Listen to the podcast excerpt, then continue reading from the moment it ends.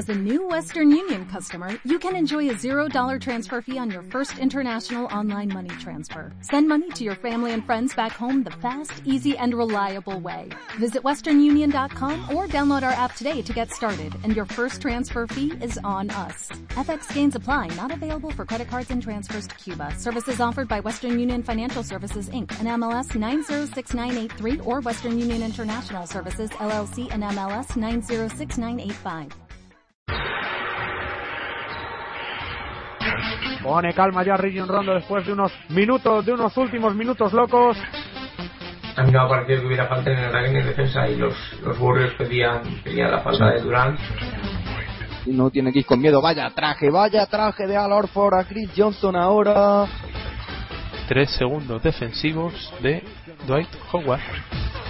En cuanto vea algún problema, saca a LeBron James para que lo solucione todos. El, el apagafuegos oficial de los Heat. Bueno, el banquillo de los Lakers que está apagadito, apagadito. Juega muchos minutos este equipo con Kenneth Farid jugando de 5. Qué bien, qué bien lo ha hecho Pau, ahí pintando el pase, amagando el pase para Anton Jamison y luego ese ganchito con la mano izquierda, perfecto. Yo creo que todos estamos con la pancarta de que salga Kyrie Irving porque yo creo que tenemos unas ganas bárbaras de verle sobre el parque. La vida puede ser maravillosa.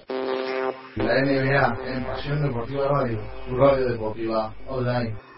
Muy buenas, ¿qué tal oyentes de Pasión Deportiva Radio? Son las 2 y 31 de la madrugada de viernes a sábado y ya estamos con una jornada más de playoff en la NBA con el sexto partido entre Miami Heat e Indiana Pacers en el American Airlines Arena de Miami. Los Indiana Pacers que buscan alargar la eliminatoria y llevarla al, sexto, al séptimo partido que se jugará en su feudo en el, en el Bankers del Fieldhouse de Indiana, mientras que Miami Heat busca certificar de una vez por todas, tiene una segunda oportunidad de certificar la eliminatoria en su casa ante su público y clasificarse para la final de la NBA por cuarto año consecutivo.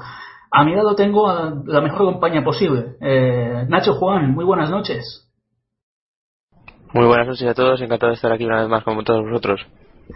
Y también cuento con los comentarios de, de Daniel Mena. Daniel, muy buenas noches. Muy buenas noches, Oscar. Buenas noches también para Nacho Juan. Y sí, vamos a ver si, si los Heat consiguen ya esta noche pasar, como bien has dicho, a la cuarta final consecutiva. Pues bueno, chicos, eh, tuvimos un, sí, un quinto partido muy muy extraño, todo, todo hay que decirlo, en, en el Bankers de Fieldhouse de Indiana, donde Miami Heat, pese a no tener un, un, un gran partido de LeBron, es que la, la nota positiva que se puede sacar de ahí es que solo los Miami Heat, eh, Daniel, tan solo perdieron de tres. Sí, pese como, como bien has dicho, a un pésimo partido de, de LeBron James, ¿no? yo creo que el peor de su carrera es lo que venimos hablando de, de playoff y sobre todo en anotación, con ese problema también de falta que tuvo, pero sí que es verdad que como bien has dicho, solo perdieron de tres los últimos segundos Rashad Lewis ahí, ¿quién le iba a decir, no? Rashad Lewis les dio un poco de vida, pero, pero bueno, a, los Pacers no les acabó de salir mal la jugada y pese a tener un nivel que no, que no es el adecuado para estos playoffs, conseguirán llevarse este partido y a ver qué pasa esta noche, a ver qué pasa esta noche porque yo desde luego espero un Lebron que, que va a ser hoy ese Lebron estratosférico al que nos tiene acostumbrados. Y otra cosa es que, bueno, Indiana, que todavía en esta eliminatoria no, no ha vencido en, en casa de Miami, y Nacho hoy se enfrenta ante una oportunidad eh, de, llevar la eliminatoria, de complicarla más, de, poner, de, complicar, de complicarle la vida a Miami Heat y, y de llevarle a un, sexto, a un séptimo partido en, Indiana. Eh, ¿Cómo ves de posibilidades a Indiana para este partido? Bueno, pues todo nada para unos Pacers, ¿no? Que tras cumplir con su cometido en casa vuelven a su cita con el macho de Miami. Sin embargo, yo creo que todas las miradas, como ha apuntado Dani, e incluso el devenir del encuentro, probablemente pasen por las manos de un LeBron que por bien seguro querrá redimirse tras la típica actuación del quinto partido. Y claro, como quien dice, la venganza, la venganza es un plato que se sirve frío, ¿no? Y no sería ni mucho menos sorprendente ver hoy a un LeBron y a unos Heat con más hambre que nunca ante unos Pacers que, bueno, que encomendados a esos destellos de lucidez colectiva de antaño y a la mejor versión de Paul George y David West, pues intenten frenar la máquina de South Beach un día más. Ya digo, eh, para mí, eh, vista esa mala actuación de, LeBron del otro día, eh, esa actuación, ese, ese, el hecho de estar cohibido, errático, ¿no? Ese, esa, falta, esa falta de ritmo, ¿no? Debido a las, a las faltas, bueno, yo creo que querrá redimirse, eh, buscará redención y, y eso yo creo que es un arma de doble filo para los Pacers. Pues habrá que ver lo que nos tiene preparado este sexto partido en Miami, porque, bueno, mm, como comentábamos antes, Daniel, Miami Heat tiene la posibilidad de certificar su pase a las finales por cuarto año consecutivo, con lo cual demuestra mucha regularidad y que, y que siempre están ahí en los últimos años. Y sobre todo es, es una auténtica barbaridad, lo estamos diciendo así, lo estamos diciendo que, que bueno, que es la cuarta final, ¿no? Y nos parece algo normal, pero si, si repasamos un poco la historia y tal, llegar a una cuarta final consecutiva está al alcance de muy pocos y la verdad que, como ya he dicho, no es una auténtica barbaridad. Y veremos si los Heat lo consiguen porque si, si los Pacers vuelven, que lo dudo mucho al nivel que, que demostraron en la primera mitad de la temporada, cosa que ya digo que dudo mucho, o sea, no creo ni de lejos que vayan a asomarse a ese nivel, los Heat lo van a tener muy difícil, pero como bien ha dicho Nacho Juan ya Lebron creo que va, a tomarse la venganza del partido anterior. Y desde luego si con el nivel que demostraron que pese a que ganaron el nivel que demostraron en el anterior partido los, los Pacers no les va a valer para, para ganar a estos hits esta noche. Y lo que temo para, para Indiana es que como salgan con el con la actitud con la que salieron en la primera parte Nacho eh, se les puede ir al traste todas sus, todas sus oportunidades de, de conseguir llegar a un, a un, a un hipotético séptimo partido, ¿no? Porque es que ya, ya vimos eh, nuda circulación de balón, nuda actitud defensiva, Miami que jugó sin LeBron James en, aquella, en aquellas fases, pues les, pasó no por encima, pero, pero dio sensaciones de superioridad todo y que en el segundo tiempo fue se, se impuso la tónica de de un Paul George que se mantuvo como nota dominante del partido. Pues sí, la verdad, yo creo que el gran problema de estos Pacers, sobre todo en estos playoffs, ¿no? ya que encontramos en citas de, de mayor altura, no se, se encuentra en esa inconsistencia, ¿no? una inconsistencia a priori extraña, ¿no? visto lo visto en la primera parte de temporada, algo que parece ya un espejismo, ¿no? Eh, dado en, en, el día en el que nos encontramos, pero claro, eh, por suerte encontraron la mejor versión de Paul George, tuvieron también una, a David West en un gran nivel que a base de oficio está haciendo un trabajo sensacional. Y bueno simplemente contaron como esa especie de suerte eh, con LeBron James ese, esos problemas con las faltas algo que muy sorprendente, algo muy, fue muy sorprendente, evidentemente inesperado para todos. Y claro, lo que tienen que hacer es mantenerse competitivos, intensos, sólidos, intentar sobre todo llevar el partido a su terreno, imponer su ritmo. Saben que mantenerse la acecha, aunque sea por detrás en el marcador a remolque, pero siempre esperando la oportunidad. Los Miami Heat son un equipo que cuando, que cuando pueden intentan pisar el acelerador, desde atrás utilizan, utilizan la defensa como motor para y a partir de ahí en un visto y no visto estás por detrás en el marcador, ¿no? Y es por ello por lo que, ya digo, tienen que llevarse el partido a su terreno, eh, imponer su ley y, bueno, intentar sobre todo, ¿no? Eh, gozar de una, de una regularidad ofensiva que, hemos visto que yo creo que es la mayor dificultad para unos Indiana que, que bueno, veremos si, si por fin dan síntomas de pluralidad ofensiva y, y no simplemente se, se aferran a, inspiración de un jugador concreto. Y además mmm, hay que tener en cuenta también que en este, para este partido los Miami Heat han anunciado que, Birman Anderson hoy, hoy sí que estará. Por lo tanto, Daniel, eh, Michael Weasley fuera de, la convocatoria y vuelve uno de los pilares de, la segunda unidad para Miami, un, un, seguro defensivo sobre todo, porque es bien conocido por todos que desde que Chris Anderson se ha incorporado a Miami Heat siempre le aporta ese plus de intensidad en, en defensa.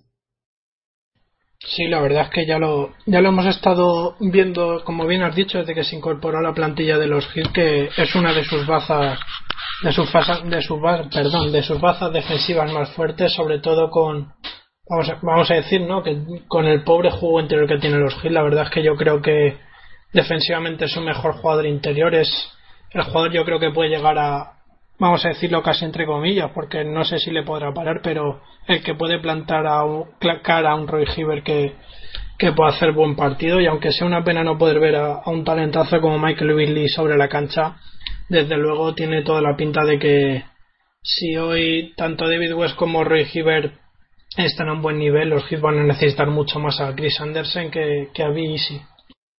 Realmente, Daniel, es una pena, ¿no? Es que lo venimos comentando en cada retransmisión siempre que no sé, o, o hemos- hablado de, de Phoenix o de Minnesota o de Miami, de que Michael Beasley se ha quedado con, eh, con esa etiqueta de eterna promesa y es una pena, ¿no? Que, nun- que nunca haya, haya explotado ese, ese máximo nivel del que es capaz de llegar.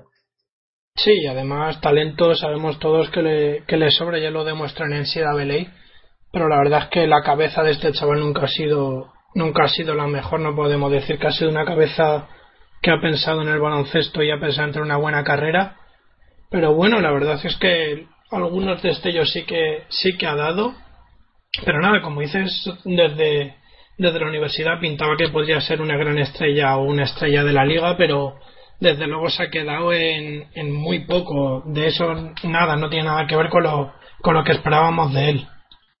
Pues ya tenemos a hombres sobre el parquet, eh, George Hill, Paul George, eh, Lance Stevenson, David West, Roy Hibbert por, los Pacers y por Miami Heat, Mario Chalmers, Dwayne Wade, LeBron James, Rashard Lewis que repite y también Chris Bosh, el balón cerca, bueno, los árbitros cerca de, poner el balón al aire, ahora mismo se dirige al centro de la pista, eh, iba y fita aquí el árbitro Vamos a ver, balón al aire ahora sí, balón para Indiana Pacers que se que empiezan con la primera posesión de este partido en el American Airlines Arena de Miami. Jugando ya aquí Lance Stephenson, vamos a ver qué cara vemos hoy del jugador de Coney Island.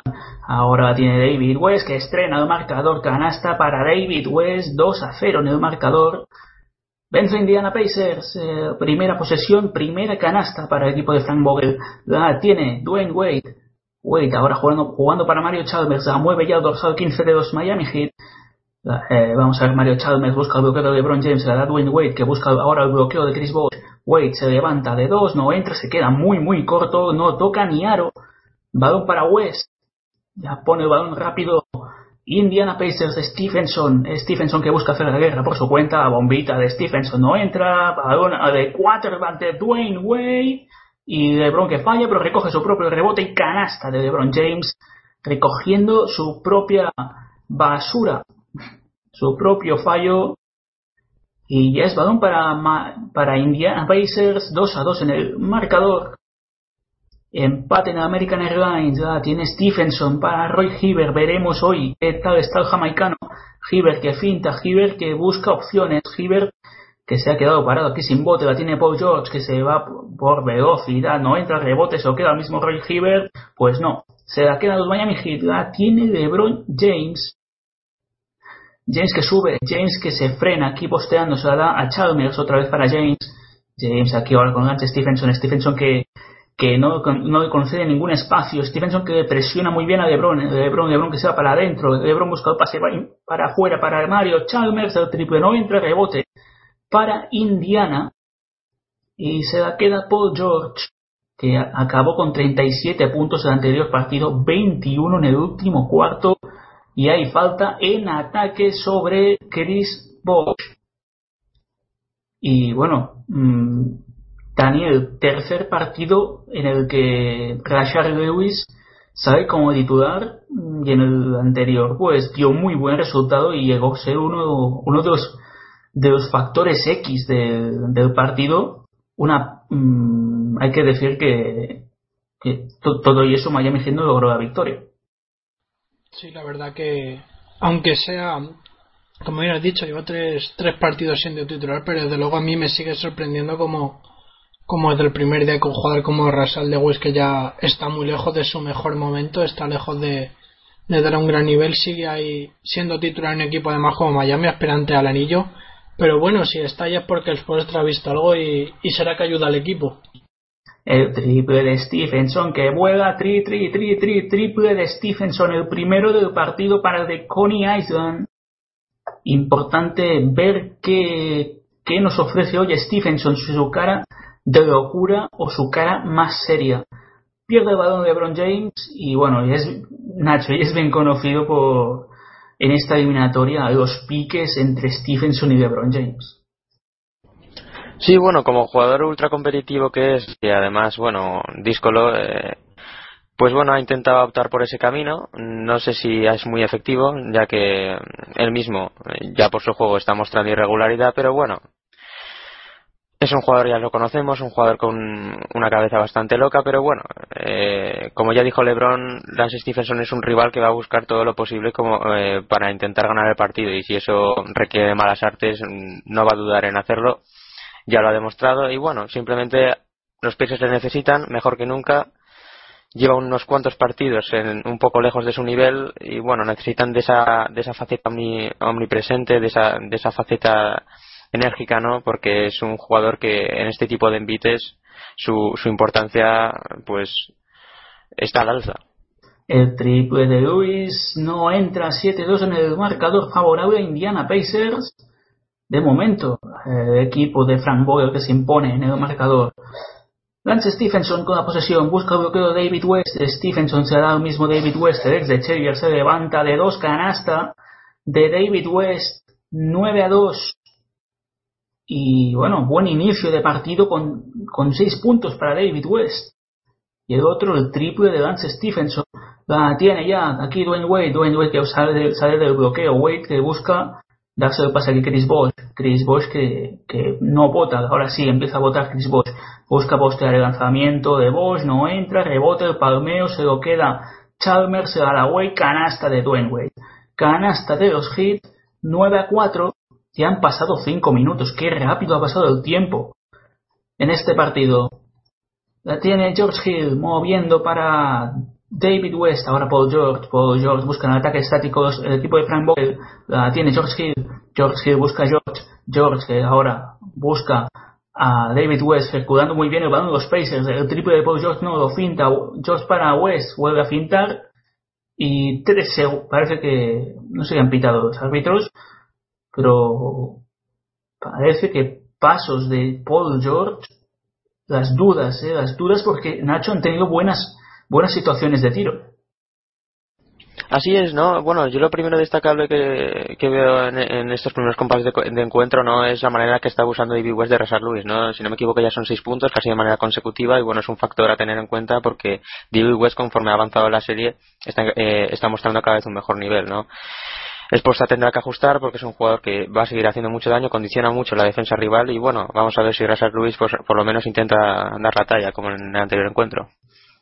Falla el gancho. Aquí Roy Hibbert se queda. LeBron James. James, la penetración de James la abre para afuera buscando el triple de Wade que finta. Wade se levanta ahora sí. No entra, dudado antes. Rebote para George Hill que busca imprimirle velocidad al choque. George Hill que se frena. George Hill, vamos a ver aquí qué, decide. Y los árbitros pitan falta, parece ser de Chris Bosh. Pitan falta de Chris Bosh. Pues sí, balón para Indiana Pacers. Aquí eh, Frank Vogel dando indicaciones a los suyos, a sus pupilos. Vamos a ver si son capaces de forzar un séptimo partido y que les daría bastantes posibilidades de cara a, llevarse a eliminatoria en casa ante, ante su público. Falla el tiro Indiana jugando ya LeBron. LeBron aquí con la pelota bota, tiene delante a Stephenson. Este emparejamiento es un clásico de esta eliminatoria. LeBron, la penetración, canasta. Haciéndose espacio con el cuerpo y anota tiempo muerto que solicita Frank Vogel. 9 a 4 y Daniel, cuéntanos tus impresiones de este inicio de partido. Pues desde luego, como, como ha destacado antes Nacho, ¿no? Que David West, como yo creo que es normal, está abusando de Rashard Lewis.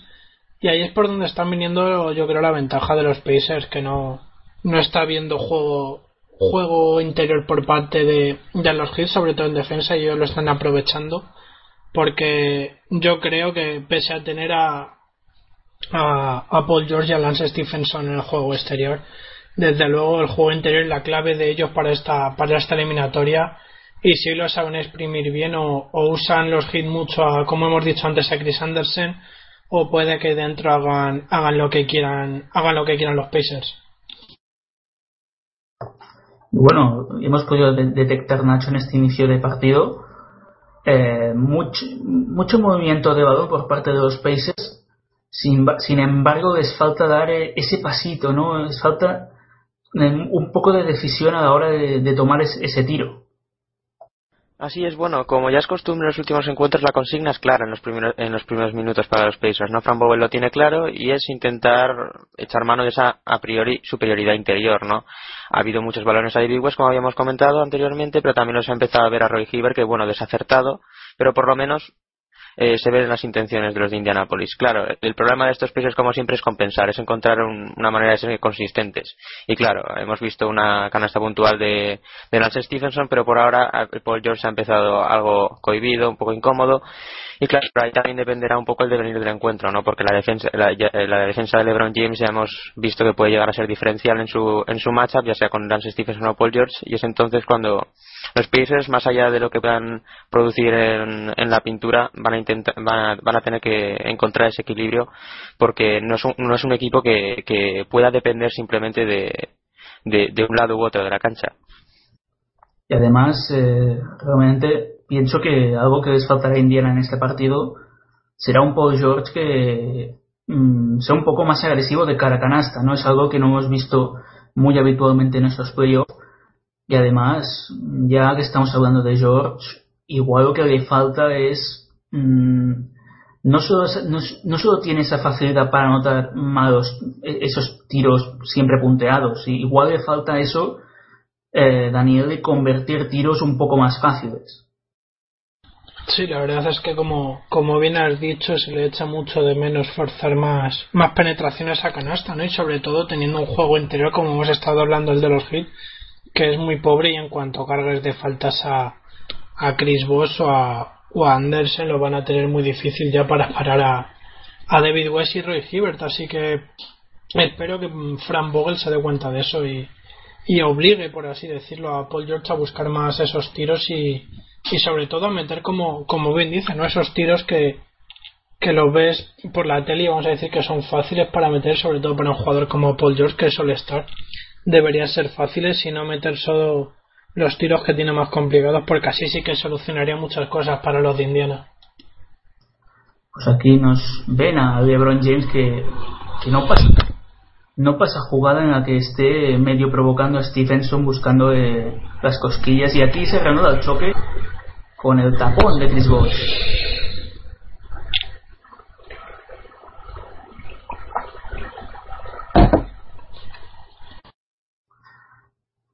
Aquí, mira, sí, sí, sí, aquí se están un poco forje, forje, forjean- forjeando un poco, ¿no? Stephenson y LeBron James.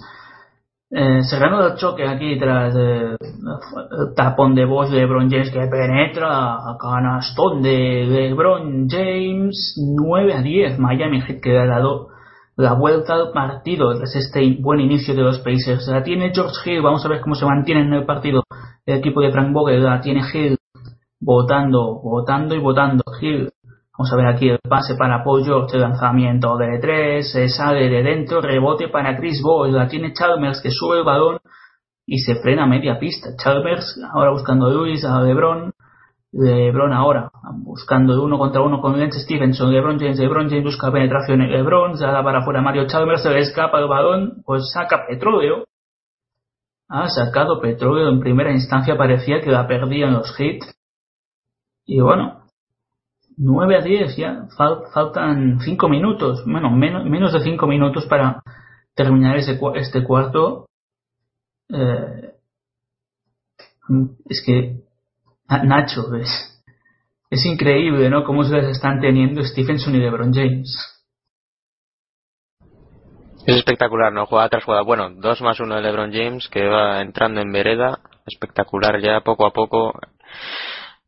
Entrando en partido a un ritmo apabullante, espectacular, ¿no? Sobre todo, bueno, eh, yo creo que Lance Stephenson, sobre todo, bueno, evidentemente el, el emparejamiento pues puede ser algo desproporcionado, ¿no? LeBron es el que es y Lance Stephenson es, es quien es, ¿no? Pero claro, a lo mejor es un, no tiene por qué ser una mala, una mala táctica para él, no tiene que hacer lo que esté en su mano para intentar sacar algún tipo de ventaja por pequeña que sea, ¿no? Pero claro, eh, LeBron lo demuestra con juego y aquí está, ¿no? Metiéndose en la pintura, haciendo mucho daño, porque es lo que tiene que hacer, meterse dentro, condicionar defensa rival y a partir de ahí abrir muchos huecos y, como en estas jugadas puntuales, sacar mucho petróleo.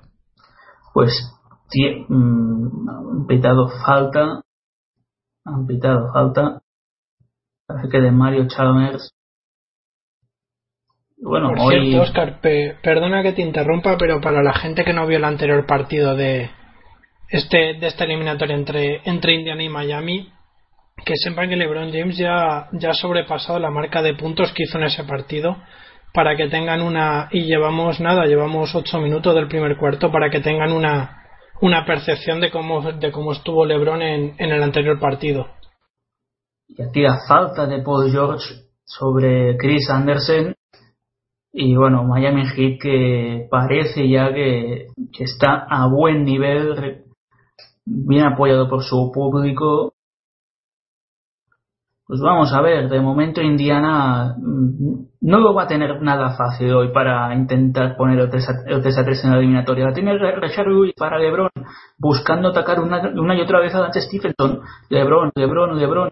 Vamos a ver aquí el pase exterior para eh, Rashard Lewis. No entra la bandeja. Balón que se lo quedan los Pacers. La tiene George George busca entrar a la canasta uy de poco de poco entre ese lanzamiento de George falta personal ha forzado muy bien la, falta y ha marcado muy bien los pasos ahí y, ojo aquí a ese a ese codazo de Nacho de de, David West, ¿no? Un jugador que suele sacar mucho los codos cuando, cuando juega, no solo en no solo en ataque, sino bueno, no solo en defensa, sino que también en ataque para hacerse espacio para tirar. No se anda con chiquitas, no sin miramientos. Es un, un jugador muy duro. Es un jugador que si le quieres superar vas a, vas a tener que sudar sangre.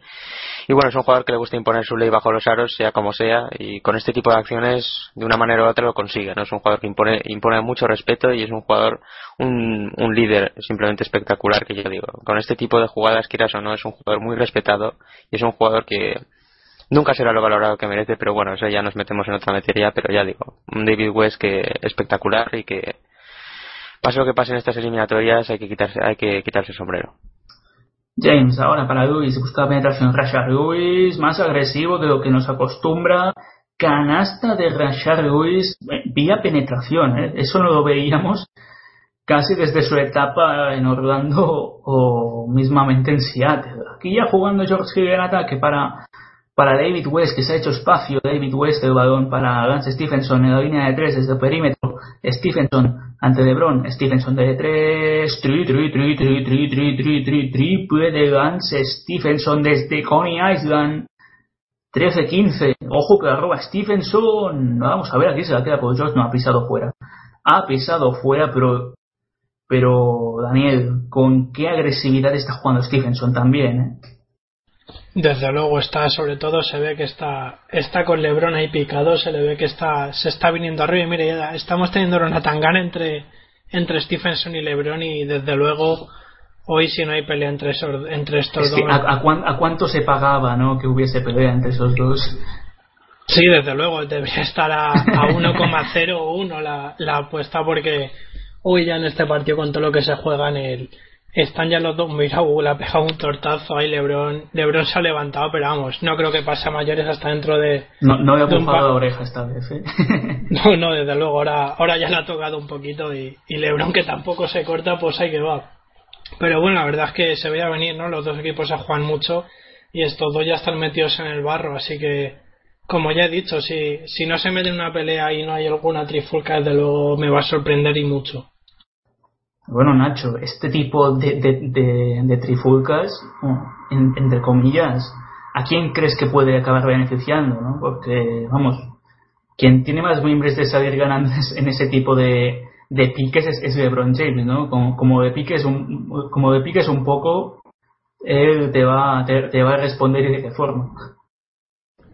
Conocimos muy bien a, a LeBron James, ¿no? Y, si bien Lance Stephenson es un ente bastante inconsistente, tanto sobre la cancha como fuera de ella, LeBron James no deja pasar una, ¿no? No, no se deja caer en este tipo de provocaciones y, bueno, si se deja caer en este tipo de provocaciones, su respuesta suele venir en la cancha, ¿no? La verdad es que ya incluso el propio Paul George, incluso Larry Bird, que, que bueno, condenaron esas, eh, esas últimas acciones ¿no? de Lance Stephenson, pues es que ya se están dando cuenta de que no es una buena, no es una buena táctica, la verdad. El, el, el quinto, el quinto partido simplemente fue, fue una mera excepción que no creo que vuelva a ocurrir, y menos en el día de hoy, ¿no? en el que es el todo por el todo, las espadas están en todo lo alto, y ya digo, LeBron James va a salir a por todas, y si Lance Stephenson pues se encuentra enrachado y se ve con la suficiente confianza para hacerlo, pues lo hará. Va a hacer lo que le venga en gana. Le conocemos un jugador que en ese sentido, pues le da igual lo que lo que piensen o lo que piensen los demás y ya digo, el, el duelo eh, el duelo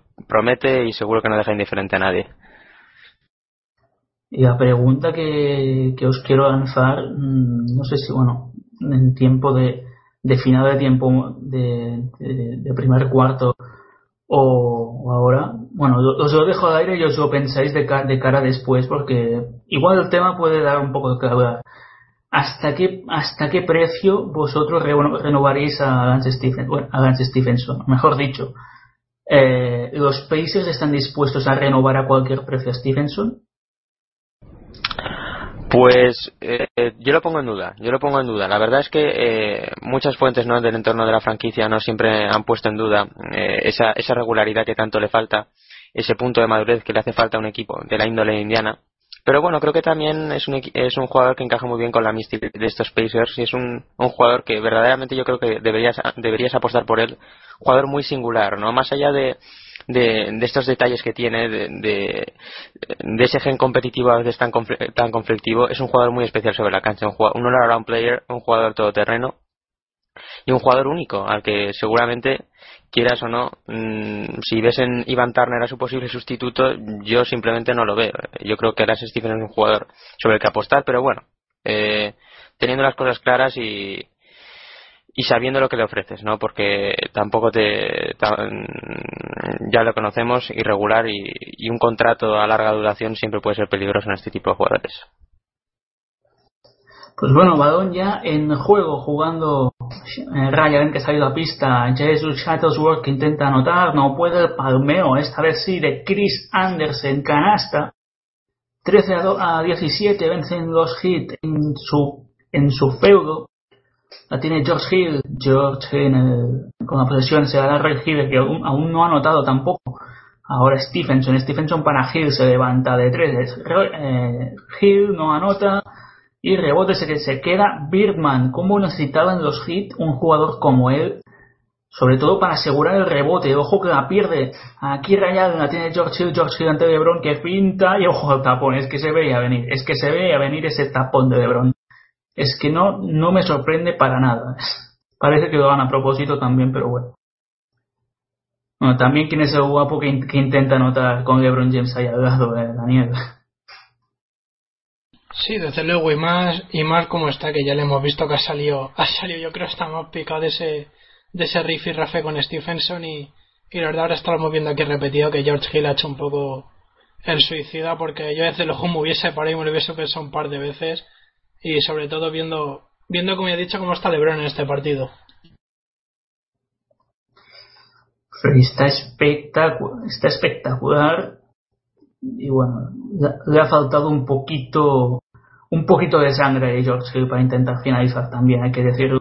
Y también ha salido Norris Cole en el lugar de Mario Chalmers, Ray Allen que recibe, Ray Allen que busca ponerle el bote, vuelve a recibir Ray Allen de manos de Rashard Lewis, qué buena continuación de Lewis, canasta de Rashard Lewis, muy buena continuación de de Bex de Seattle, bueno, de hecho conexión de Seattle, Ray Allen, Rashard Lewis, moviendo Paul George, que, que aún está costando barbaridades, barbari- barbaridades anotar.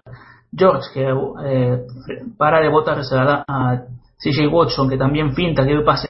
Watson le sale la doble ayuda Luis Scott, que también ha salido a pista, Skoda no anota, rebote, se queda Birdman Anderson, último minuto y 20 para finalizar el primer cuarto.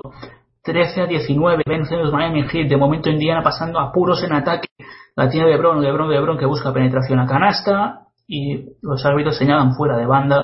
Toca en última instancia George Hill. Y bueno, vamos a ver. Esta, esta acción también ha salido Shane Battier a pista, Rashard Lewis que se va al banquillo. Buena, buena, buenos minutos de Rashard Lewis que de momento está ofreciendo una buena, una buena versión. Todo hay que decirlo, excepto en defensa donde David West ha vencido, a ha ganado a tostado. Canasta de LeBron James, otra. Eh, pues dando su cuenta particular en esta en este partido respecto al anterior, al, quinto al quinto encuentro de la eliminatoria. La tiene. Ahora vamos a ver Paul George se levanta, vaya castaña de Paul George, rebote se queda LeBron James. LeBron James que sube el balón, LeBron que se da raya bien desde la esquina de tres, no entra, rebote para George. Buscan anotar urgentemente los Pacers. Ojo, abren aquí para, para CJ Watson. Watson para George Hill de tres, tampoco. Qué problemones está teniendo Indiana para anotar. Es que no entra nada, no entra nada. Últimos 22 segundos. Para el final del primer cuarto se levanta el American Airlines Arena en mayoría. Vamos a ver aquí esta, esta última acción de Miami Heat en este cuarto. LeBron busca el bloqueo de Anderson. LeBron abre para afuera el triple de Shane Battier. Tri, tri, tri, tri, tri, tri, tri, tri, triple de Shane Battier. Castigando a los Pacers desde el perímetro. George, el triple desde su casa. Uy, de qué poco. Anota por George. Y Nacho Juan, eh, 13-24 en el primer, primer cuarto. Miami Heat muy superior y muchos problemas para anotar a los Pacers. Así es, ¿no? Eh, de la mano de un LeBron simplemente espectacular que está haciendo lo que quiere cuando quiere, ¿no? Están apoyándose en su defensa y en el desacierto rival para marcar su territorio, ¿no? La verdad es que tienen las cosas, las ideas muy claras, lo están demostrando, quieren quieren poner tierra de por medio lo antes posible y ya digo, por ahora el primer golpe lo han atestado los Heat. Y Daniel, mmm, qué importante está siendo la vuelta de Chris Anderson para los Miami Heat, sobre todo no solo en defensa, sino para a la hora de, asegurar el rebote, ya que en estas series de playoff eh, en ese, aspecto ha sido prácticamente siempre una batalla perdida. Sí, desde luego, tanto en estos playoffs como podríamos decir en los anteriores. Hemos, ya hemos comentado aquí más de una vez que el juego interior de, de los Heat no es su gran arma es verdad que contra, contra Charlotte Bocas tuvieron, vamos a llamarle esa suerte de que Old Jefferson jugó, jugó medio tocado, medio lesionado toda la serie y aún así les hizo, les hizo unos números espectaculares, pero, pero sí que cuando no está, cuando no está el pájaro sí que se nota que, que falta algo, ¿no? Falta algo en esa defensa de los hits y, sobre todo cuando te enfrentas a jugadores como David West, yo, eh, perdona, sí, David West, David West o Hibbert o Mahimi sobre todo lo notan mucho y no en ese rebote que te cierra siempre Bitman que, que te lucha en defensa y hace ese juego sucio que no tiene otro jugador que, que lo pueda hacer como él expuesto en el banquillo. Y el dato es el siguiente, Nacho. Eh, entre David West y Lance Stephenson, 5 de 17 en tiros y el resto de los Pacers, 0 de 12. Claro, es ese equilibrio que íbamos, eh, que comentaba anteriormente y que habíamos comentado, ¿no? Claro, eh, es un equipo que, como el otro día, por ejemplo, gozó de la mejor versión de Paul George, pero gozó de una mala versión de otros. No, lo que necesitan es encontrar esa pluralidad que sí encuentran los Kids con facilidad en muchas, en, en momentos puntuales de, encuentro, ¿no? Que decir de los Spurs, ¿no? De los que, bueno, comen aparte. Pero ya digo, los Pacers lo que necesitan es un, una mejor circulación de balón eh, y sobre todo ser más incisivos, ser más agresivos, ¿no? Que todo el mundo forme parte de, de, esos embistes hacia el aro, ¿no? Para intentar producir, ¿no? Y que no, se convierta en un juego demasiado monótono y sobre todo previsible. Y bueno, lo que comentábamos, siguiendo la línea de lo que comentábamos antes sobre Stephenson, eh, Daniel, ¿tú cómo ves el tema de Stephenson de cara a este verano con los Pacers? ¿Crees que, que estos le van a renovar a cualquier precio? Yo, pese, pese a que es de Nueva York y, tengo que tener una cierta debilidad por otros jugadores que son de Nueva York, pero creo que, los Pacers sobre todo no a cualquier precio no porque seguramente conocemos el ego que tiene Stephenson conocemos cómo es Stephenson y no creo que la River le ofrezca si él pide seguramente pida un máximo y no creo yo que la River esté por la labor ni de darle ni a él ni a Van Turner un máximo este verano es verdad que es un, es un jugador importante, es un jugador clave para los Pacers, pero desde luego yo creo que no es un jugador de, de contrato máximo, pero, pero ni de lejos.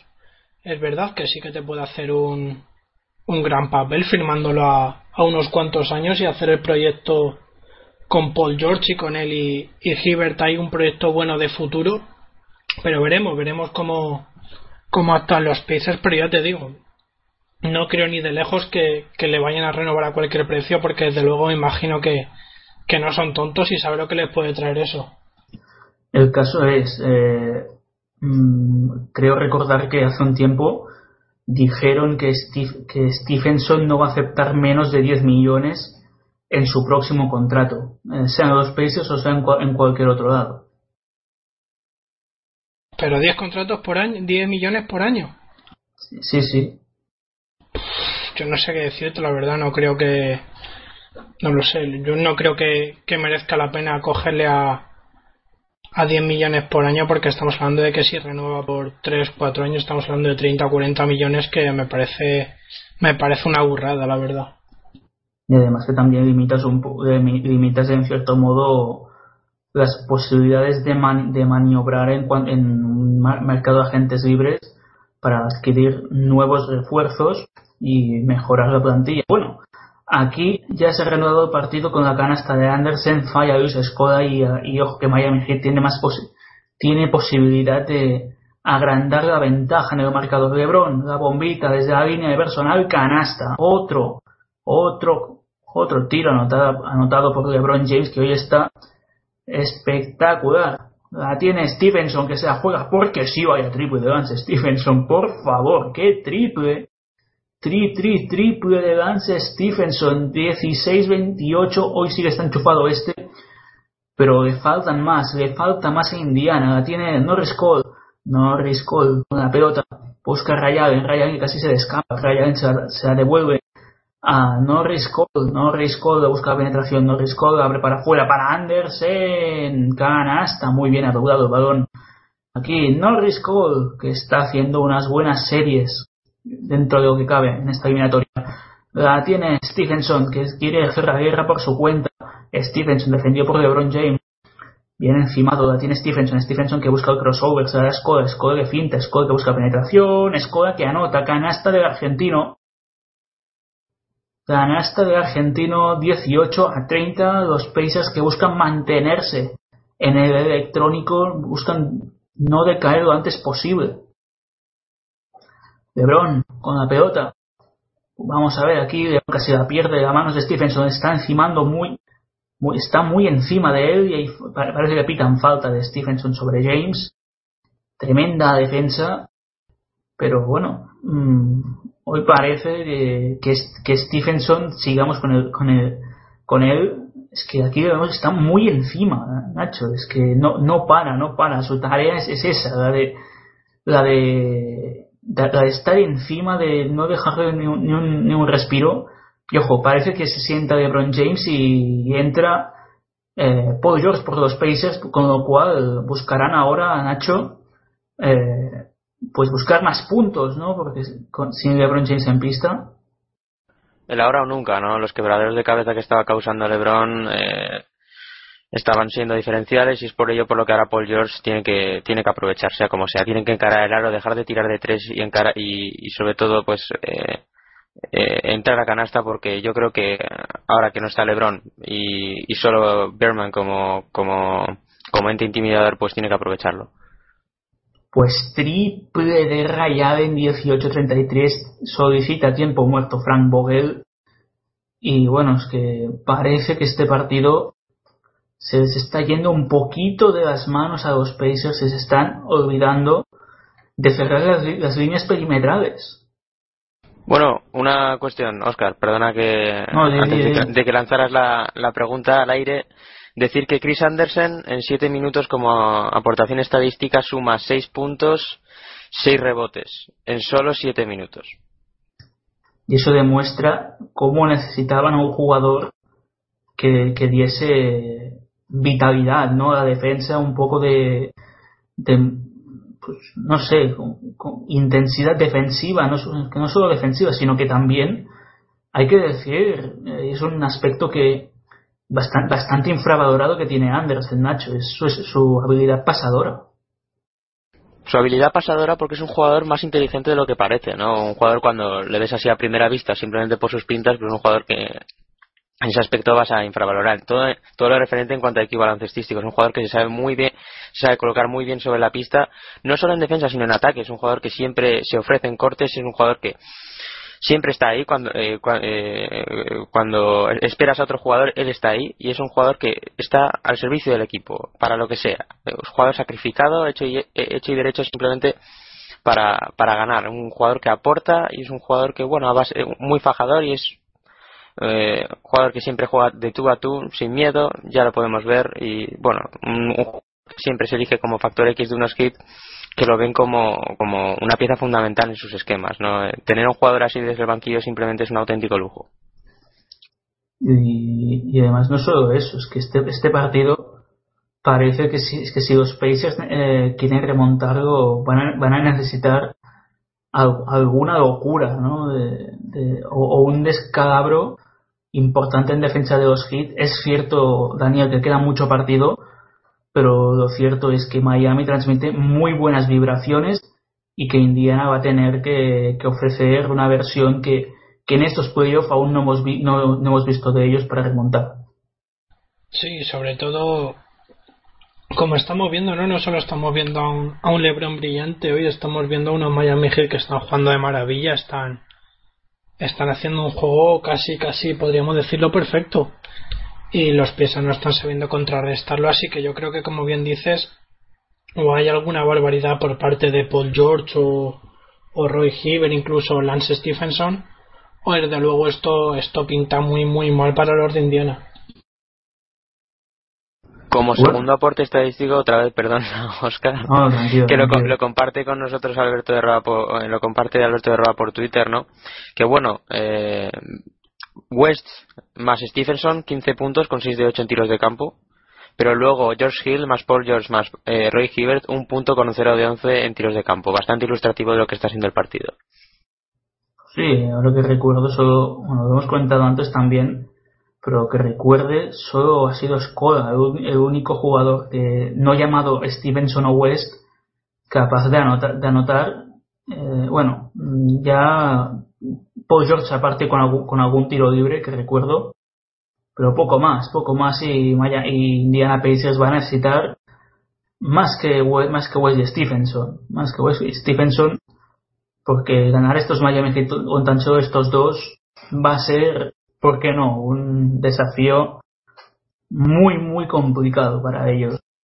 Stevenson que sigue en pista y parece que no va a cambiar la cosa. Stevenson, el mismo Stevenson que recibe el balón, Stevenson que más el balón, busca penetrar la canasta, Stevenson marca dos pasos, da aquí a Skoda, no, no recibe el balón, se la queda el mismo Stevenson, la bombita, a tabla canasta de Lance Stevenson. Sigue anotando el genio de Coney Island, ese genio incomprendido, al que, na- al que nadie entiende. Ese genio loco también, hay que decirlo. Jugando Ray Allen, Ray Allen aquí buscando el pase de Dwayne Wade, pase muy precipitado. Ojo, que vamos a ver aquí quién se la queda. Se la quedan los hits. Falta de Stevenson bastante clara sobre Norris Cole. Bueno, mm, bu- bu- bu- buen, buen tortazo que se ha llevado ahí Norris Cole. ¿eh? Tampoco se de soltar suaves Stevenson. Es, es de esos Nacho que tira la piedra y esconde la mano. Hombre, has dicho que es de Coney Island, un, un tío que se ha tenido que, un tío se tiene que curtir en la calle, madre del amor hermoso, estoy viéndola, ¿a dónde va? ¿A dónde va? No sé. Sí, sí. Yo creo que, Vaya, vaya, bufetada con la mano abierta. Que que claro, es un segundo después, es un segundo después, dices, bueno, en el lance del juego parece que va por la bola limpia, pero, no sé, no, parece que no le gusta mucho el flat top de Norris Cole, Es que Champer los lleva mejor. es no- por supuesto. Hombre, es por- que ¿cómo no lo vaya mejor Samper? Samper, pese a que se lo quite, lo lleva mejor que Norris Cole siempre. Sí, sí, sí. E- Eso es innegable, eso es innegable. Aquí mm, somos de, de los que apoyan principalmente el, el, el pelo escoba de, de antes que el de Norris Cole. Y eso siempre, eso siempre. Bueno, es que aquí nos están repitiendo la jugada. No sé si van a pitar flagrante o alguna falta por el estilo. Los árbitros, sí, están revisando los árbitros. Eh, un principio Desde de luego, Perdona sí, que sí. te corte, pero desde luego se ha pasado tres pueblos a Stephenson. ¿eh? Le han, dado unas cuantas veces y yo creo que cada vez parece más dura porque es que se ve que yo creo que en ningún momento ya piensa jugar el balón y va directo a por él. Sí, sí, totalmente, totalmente. No, eh, no parece que los, no, no parece indicativo de que los árbitros vayan a, se- a señalar falta normal aquí, es que ni mucho menos. De todas formas, Oscar, por lo que estoy viendo y yo creo que me reafirmo al ver estas imágenes, buen momen- buen buen movimiento de Spolstra quitar a LeBron porque desde luego si esto llega a pasar con LeBron, aquí se lía una sí, muy sí, muy gorda. sí, sí, sí, sí. O sea, ahí, ahí ha estado listo el técnico quitando a LeBron cuando ya ha visto que las cosas se calentaban porque si esto si esto sigue así, desde luego, como pilla LeBron de Sí, por medio, sí, esto es puede ser una si, batalla. si, si pilla Lebron es que se monta, es que bajan aficionados incluso a, a increpar a Stevenson, es que no me, no me extrañaría para nada, es que para nada. No, no, desde luego, y por lo que he estado leyendo, he estado leyendo por Twitter, no me he dado cuenta, pero ya Harlem lo ha estado, ha estado hablando un poco con Stephenson desde el banquillo y creo que Harlem ya está a punto de saltar del banquillo, así que imagínate. Aquí Stevenson que, que está inmerso, en, en- está, en su, está en su mundo, ¿no? Está en su mundo.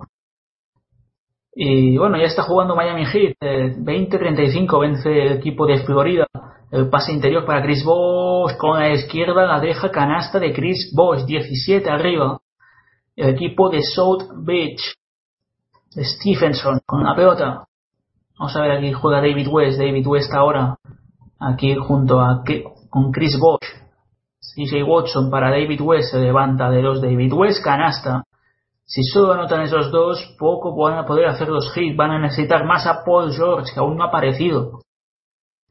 Vamos a ver, necesitan, ne- necesitan circular más el balón y tener un poco de decisión ahora de asumir tiros, como la que tiene Chris, Chris Bosh, que sin embargo no anota.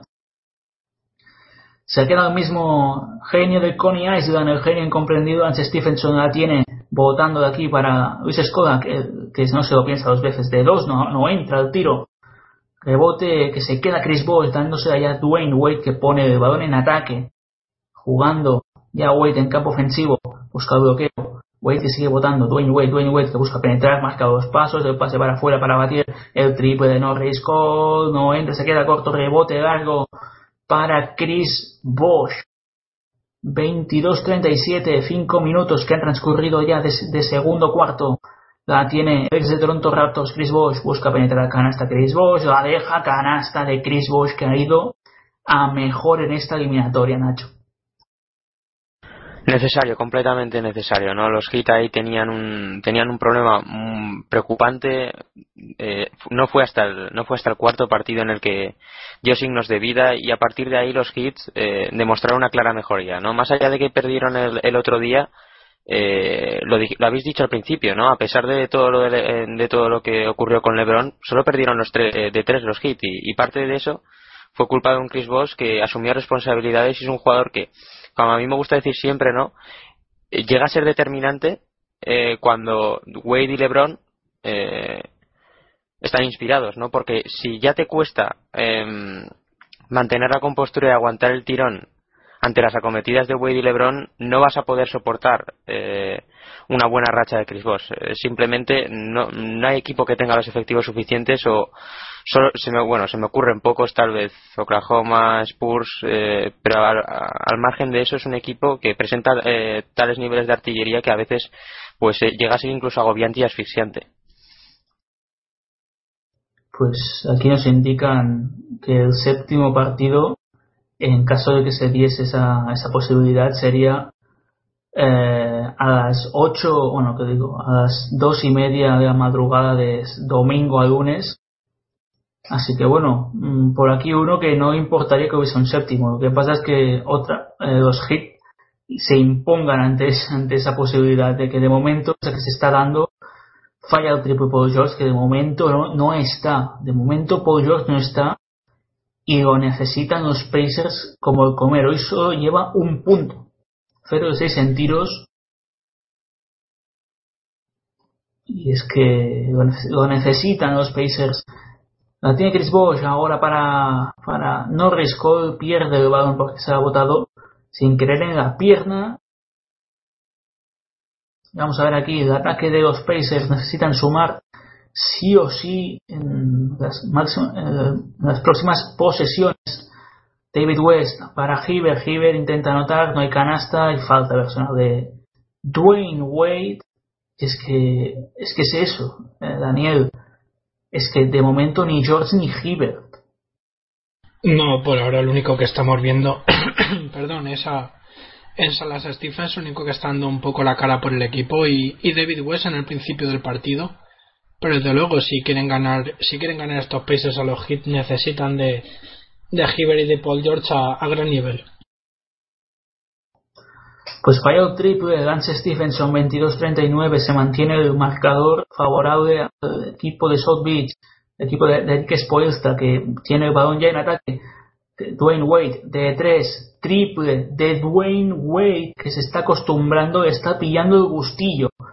Eh, Esta eliminatoria de anotar triples. George Hill busca el bloqueo, George Hill que busca, vamos a ver aquí a, David West, se levanta de David West, canasta. David West que sigue sumando, pero sin embargo que sigue siendo insuficiente. Pero necesitan ir pasito a pasito, posesión a posesión, punto a punto. E intentar defender también los Pacers porque está siendo un coladero en, en toda regla de momento.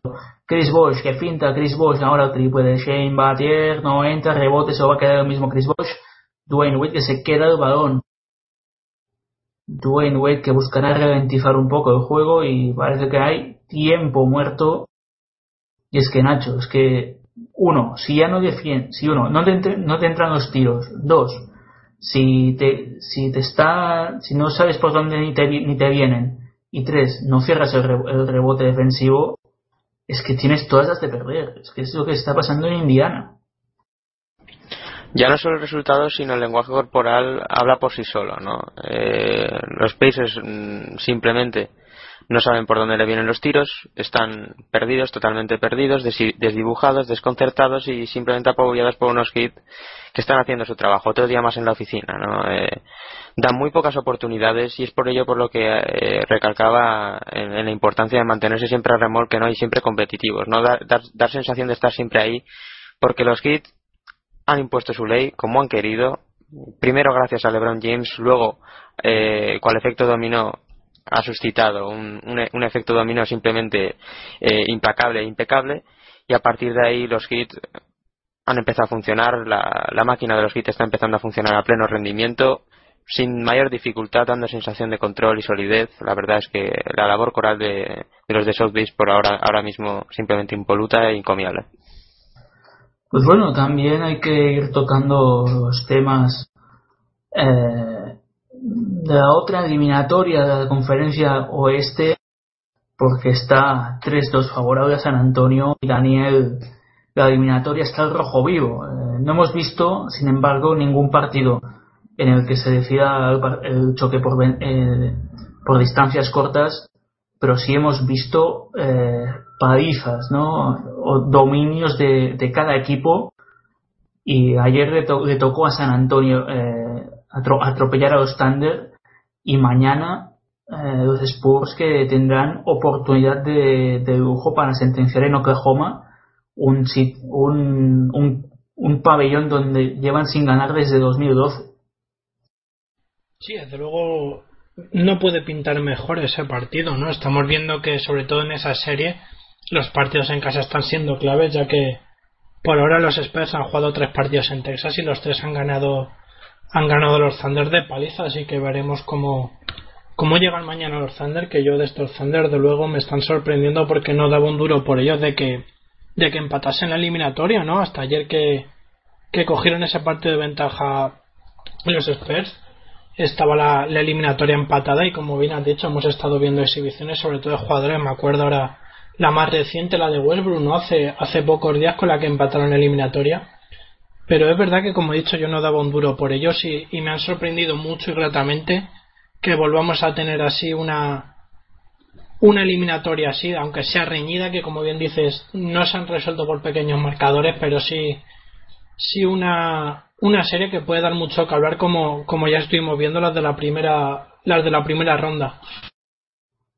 Y bueno, vamos a ver. Mm, porque desde luego es que el partido de mañana te ofrece dos posibilidades. Es que o pueden brindarnos un gran partido y un muy igualado en el que los Spurs tienen una primera oportunidad para, para certificar su pase a las finales, o dos, eh, es que tendríamos un séptimo partido, Nacho. Es que, es que qué, me- qué mejor, ¿no? Que estos alicientes.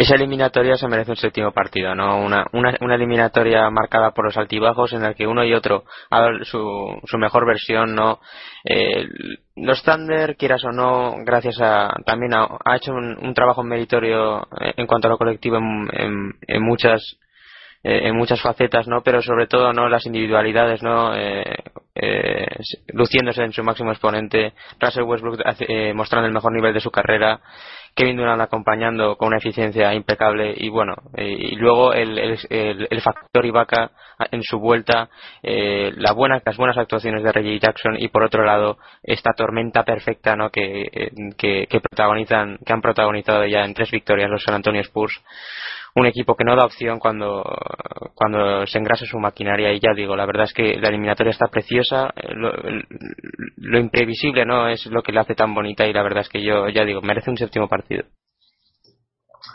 Tiros libres para Hibbert, anota el primero. Es que también ha de aparecer el pivot jamaicano. Aquí ha salido 2 contra 1 a Paul George. Es que está muy bien cubierto el- la estrella de los Indiana Pacers. No está pudiendo ni recibir hoy, prácticamente. No está teniendo margen de maniobra. Y Roy Hibbert que anota los dos. Reduce a 18. Bueno, eh, relativamente, ¿no? Reduciendo, pero es que Miami Heat quiere seguir aumentando esa diferencia lo, antes posible y certificar el pase a la final. Vamos a ver, Dwayne Wade, Dwayne Wade con la pelota busca penetración, Dwayne Wade intenta levantarse, no hay balón para Miami Heat porque ha tocado finalmente George Hill. Ah, Dwayne Wade que te sacará de fondo. Vamos a ver, recibe Chris Bosh desde el perímetro de 3 Chris Bosh, ostras, a tabla. Triple de Chris Bosh. Es que ya se anotan así, es que Indiana no tiene ninguna posibilidad. Vaya triplazo, con un poco de fortuna, pero triplazo al fin y al cabo de Bosh. Ah, Tiene David West, David West para Lance Stevenson, Stevenson desde la esquina, bien encimado, ojo, pase que casi lo pierde, o va a perder, la va a perder Indiana, y esto va camino de convertirse en un serio correctivo. La tiene Norris Cole, no, Norris Cole era Mario Chalmers, la tiene Dwayne Wade, el lanzamiento, no hay falta, rebote se lo queda George Hill, George Hill en ataque, George Hill, aquí con la pelota se levanta de tres. George Hill, ostras, esta, es- esta sí que se ve una buena castaña y el pase para Dwayne Wade que finaliza tranquilamente. Se ha tenido tiempo para tomarse un café, para ir al bar, a ir a- también a por otro refresco y pone el más 23 Nacho. Y es que nos hemos quedado sin partido demasiado pronto. Así es, no me lo esperaba, la verdad. Los Miami Heat jugando a placer, haciendo lo que quieren cuando quieren, sin contemplación alguna, sin miramientos. Están, eh, están haciendo, ya digo, lo que quieren en cualquier momento. Están pudiendo correr, están defendiendo, eh, están cerrando todas las líneas a unos Pacers que ahora mismo, pues lo de perdido se queda corto. La verdad es que sin soluciones, incapaces de responder ante el vendaval de los de South Beach. La verdad es que la diferencia es abismal entre uno y otro, ya no en cuanto a, ya no en cuanto al juego en sí mismo, ¿no? sino en cuanto a actitud y hambre, ¿no? Para ganar este partido. Y es, y es que se- es que es eso, Daniel, es que entre que Paul George está bien defendido, Roy Hibbert que no está recibiendo uno en condiciones y Indiana le está costando anotar, mm, parece que, que Miami Heat tiene a tocar el pase a la final.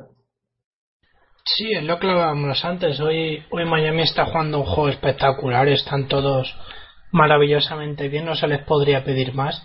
Y si a eso le juntas que los Pacers no tienen el día, pues tenemos esto, ¿no? Que ante el de ya tenemos una ventaja de 23, de 23 puntos de diferencia. Que desde luego mucho, mucho, mucho tienes que cambiar las cosas en el vestuario. Muy buen trabajo tiene que hacer Vogel para que esto vuelva, vuelva a un cauce asequible para los Pacers y puedan pelear por el partido. Es que ahora que hablabas de vestuarios, un poco el problema de los Pacers puede derivar desde ahí, ¿no? Porque se ha hablado mucho de que ha habido problemas en, en el vestuario de los Pacers de esta temporada, muchos rifirrafes, eh, no sé, parece que los malos problemas de juego mm, vienen un poco de, eh, derivados derivados de, eso, Nacho. La verdad es que uno ya no sabe dónde encontrarle la, la explicación. ¿no? Hace unos días podíamos hablar de recuperación y luego al día siguiente hablamos de espejismo. La verdad es un equipo que, que tan pronto te da esa versión de, de baloncesto colectivo eh, sólido del este siempre llevando el partido al barro no y la verdad es que hoy por ejemplo simplemente ni se han presentado no vemos unas unas figuras de amarillo que, que más allá de, de pegarse unos sprints poco más. Una, una lástima no porque como, como decías antes nos estamos quedando sin partido y como dice Dani mucho han de cambiar las cosas en, en los vestuarios para que una vez se reanude podamos ver podamos ver la batalla que esperábamos pues bueno, lo, lo, que sí está claro es que se buscan a unos Indiana Pacers eh, porque, es que, porque es que desaparecieron justo eh, después de Star. Eh, un, luego vencieron 3, 3, 3 a 4 ante Atlanta Hawks en, en primera ronda, luego a, a Washington Wizards por 4-2 y todo, todo hay que decirlo, es que han pasado, es que vamos a decir así, es que esta contra Atlanta han pasado a apuros, eh, Daniel, es que es, es, prácticamente inexplicable, ¿no? Un equipo Atlanta que, que no entraba ni, ni, ni, en sueños en las quinielas de, bueno, ni en sueños no sé, pero, pero costaba ver a unos, a unos Hawks en, en playoffs esta temporada y más con la bajada de Horford. Desde luego, y como, como bien dices, los Pacers tuvieron problemas sobre todo viniendo de, del hombre que nos enfocan a las cámaras, ¿no? De Roy Hibbert, que nos dio una en esa eliminatoria, de luego no, no es el jugador que esperábamos, pero ni de largo. O sea, igual que, que todos los Pacers, pero sobre todo yo creo que él fue el factor clave para, para que esos Hawks que nadie contaba con ellos, hasta muchos les veíamos ya en segunda ronda, aunque pareciese una locura, eh, se clasificaron como, octavos del Exter y a punto estuvieron de pegar la sorpresa y, eliminar los Pacers muy prontito, muy prontito. Pues Hibbert que anota los dos tiros libres, 28-49 y 3 minutos y medio para llegar al descanso. LeBron que tiene la posesión. LeBron James aquí para Rashard Ruiz, el balón que circula para Mario Chalmers la toca Stephenson, que de momento está jugando todos los minutos para su equipo. 28-49. Miami que lidera 3-2 la eliminatoria, de momento encarando muy bien su pase a las finales de la NBA. La tiene Chris Bosh de 2, canasta, fácil, sencillo y para toda la familia. Canasta de, de ex de Toronto Raptors que está jugando unos muy buenos últimos partidos. Paul George, Paul George el pase aquí para George Hill, canasta, esta vez sí que se ha movido bien.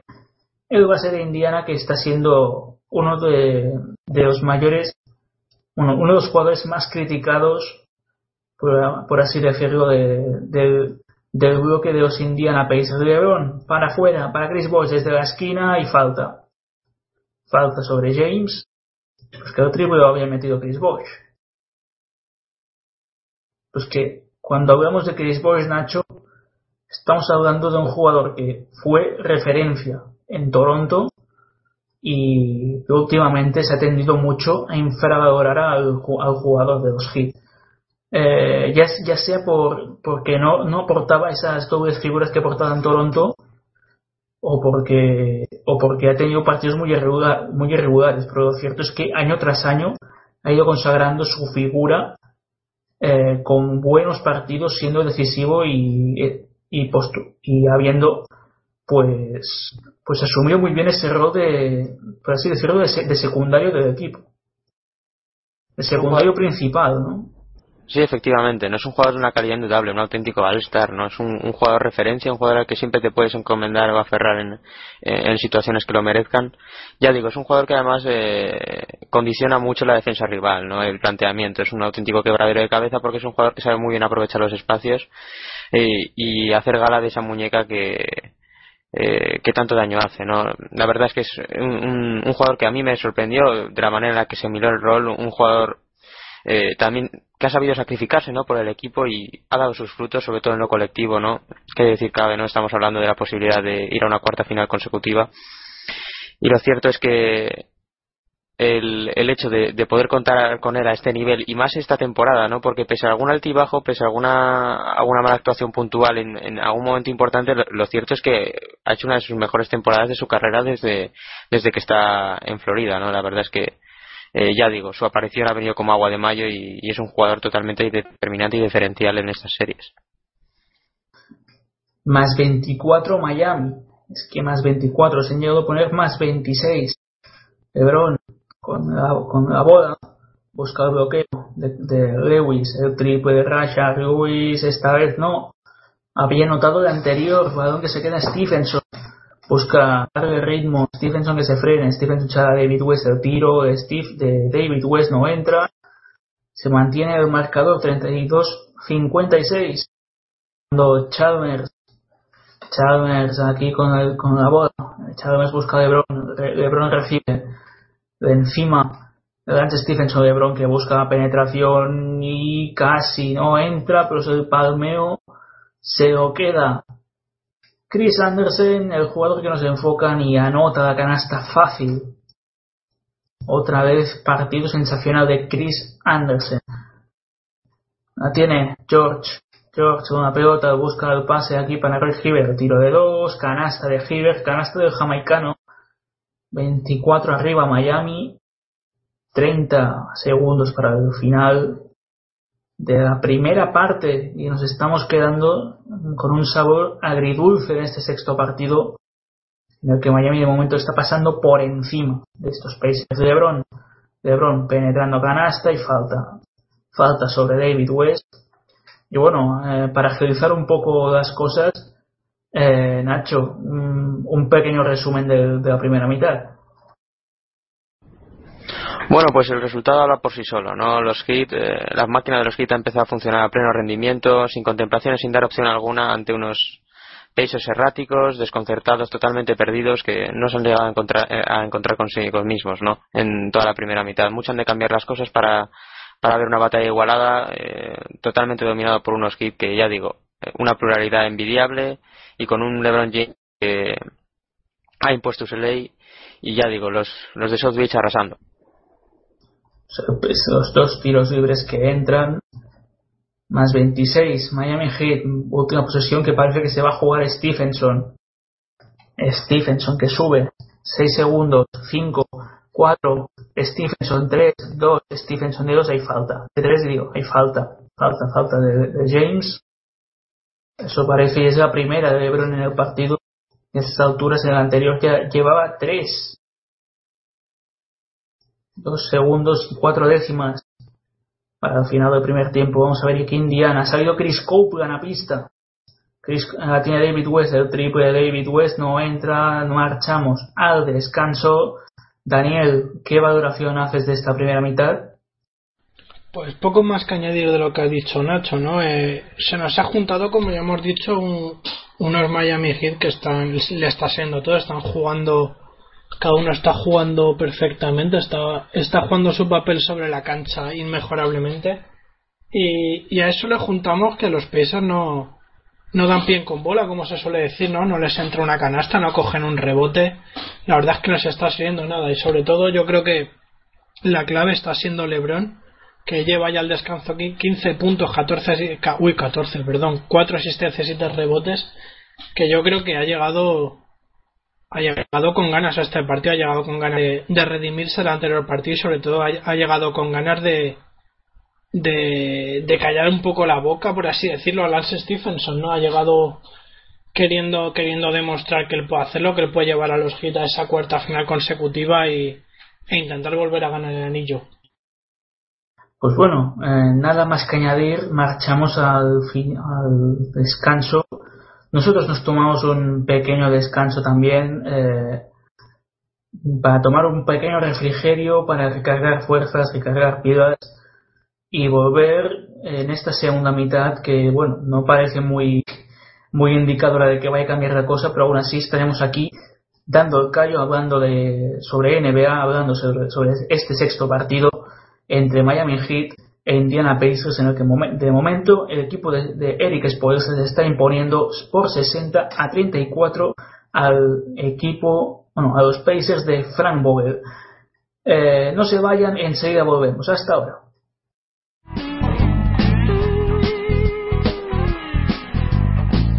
pasiondeportivaradio.com, como siempre siguiendo todo el deporte en directo y en español.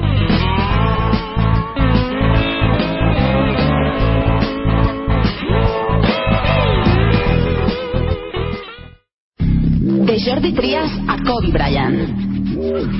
De la bomba Navarro a Kevin Garnett. Falta la cancha y no habrá revancha. Todo el mundo de la canasta en 3 más 1, el programa de Radio Lamina que repasa la actualidad del básquet de la manera más amena. Solo entrena si quieres ser el mejor, el honor del perdedor sin duda será la cena. Daniel Hiera te acerca al mundo del básquet. Desde bajo con mi la pasión del baloncesto. ¿Te lo perderás? Muy buenas, ¿qué tal, oyentes de Pasión Deportiva Radio? Ya volvemos a estar por aquí en esta noche de NBA, en esta noche de sexto partido de conferencia este de playoff. Y bueno, son las 4 y 2 de la madrugada y Miami Heat eh, sigue dominando el marcador 37-62. No sé si esperamos otra versión de Indiana Pacers, pero de momento la cosa parece indicar lo contrario. Eh, a mi lado me, me acompañan ya Nacho Juan y Daniel Mena. Daniel, muy buenas noches de nuevo. Muy buenas noches de nuevo, Oscar. Muy buenas noches a todos los siguientes de Pasión Deportiva Radio. y como bien has dicho, vamos aquí ya con, con la segunda parte de este Hit Pacers, que desde luego mucho tienen que cambiar las cosas para que, para que volvamos a tener partido. Y Nacho Juan también, muy buenas noches. Muy buenas noches a todos y aquí, bueno, también expectante por ver si hay un cambio radical en el encuentro. Eh, el dato es el siguiente. Eh, Miami Heat eh, tiene un balance de 82 a 1, 82 victorias y una derrota cuando llegan al descanso venciendo, venciendo por 15 o más puntos. Nacho, este dato es monstruoso.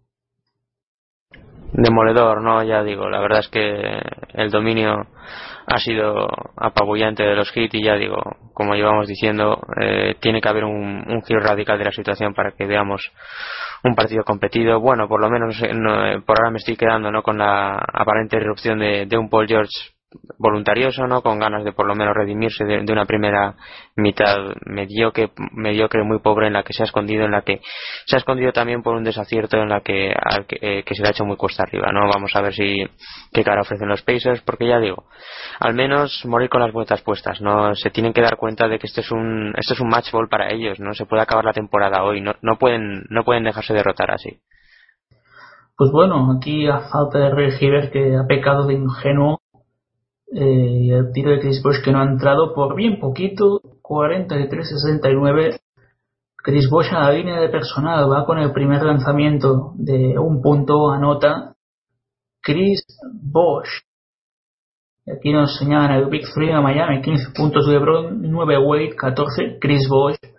Hoy el Big 3 de los Heat. A pleno rendimiento anota segundo también Chris Bosh, los, dos, los tres jugadores del Big 3.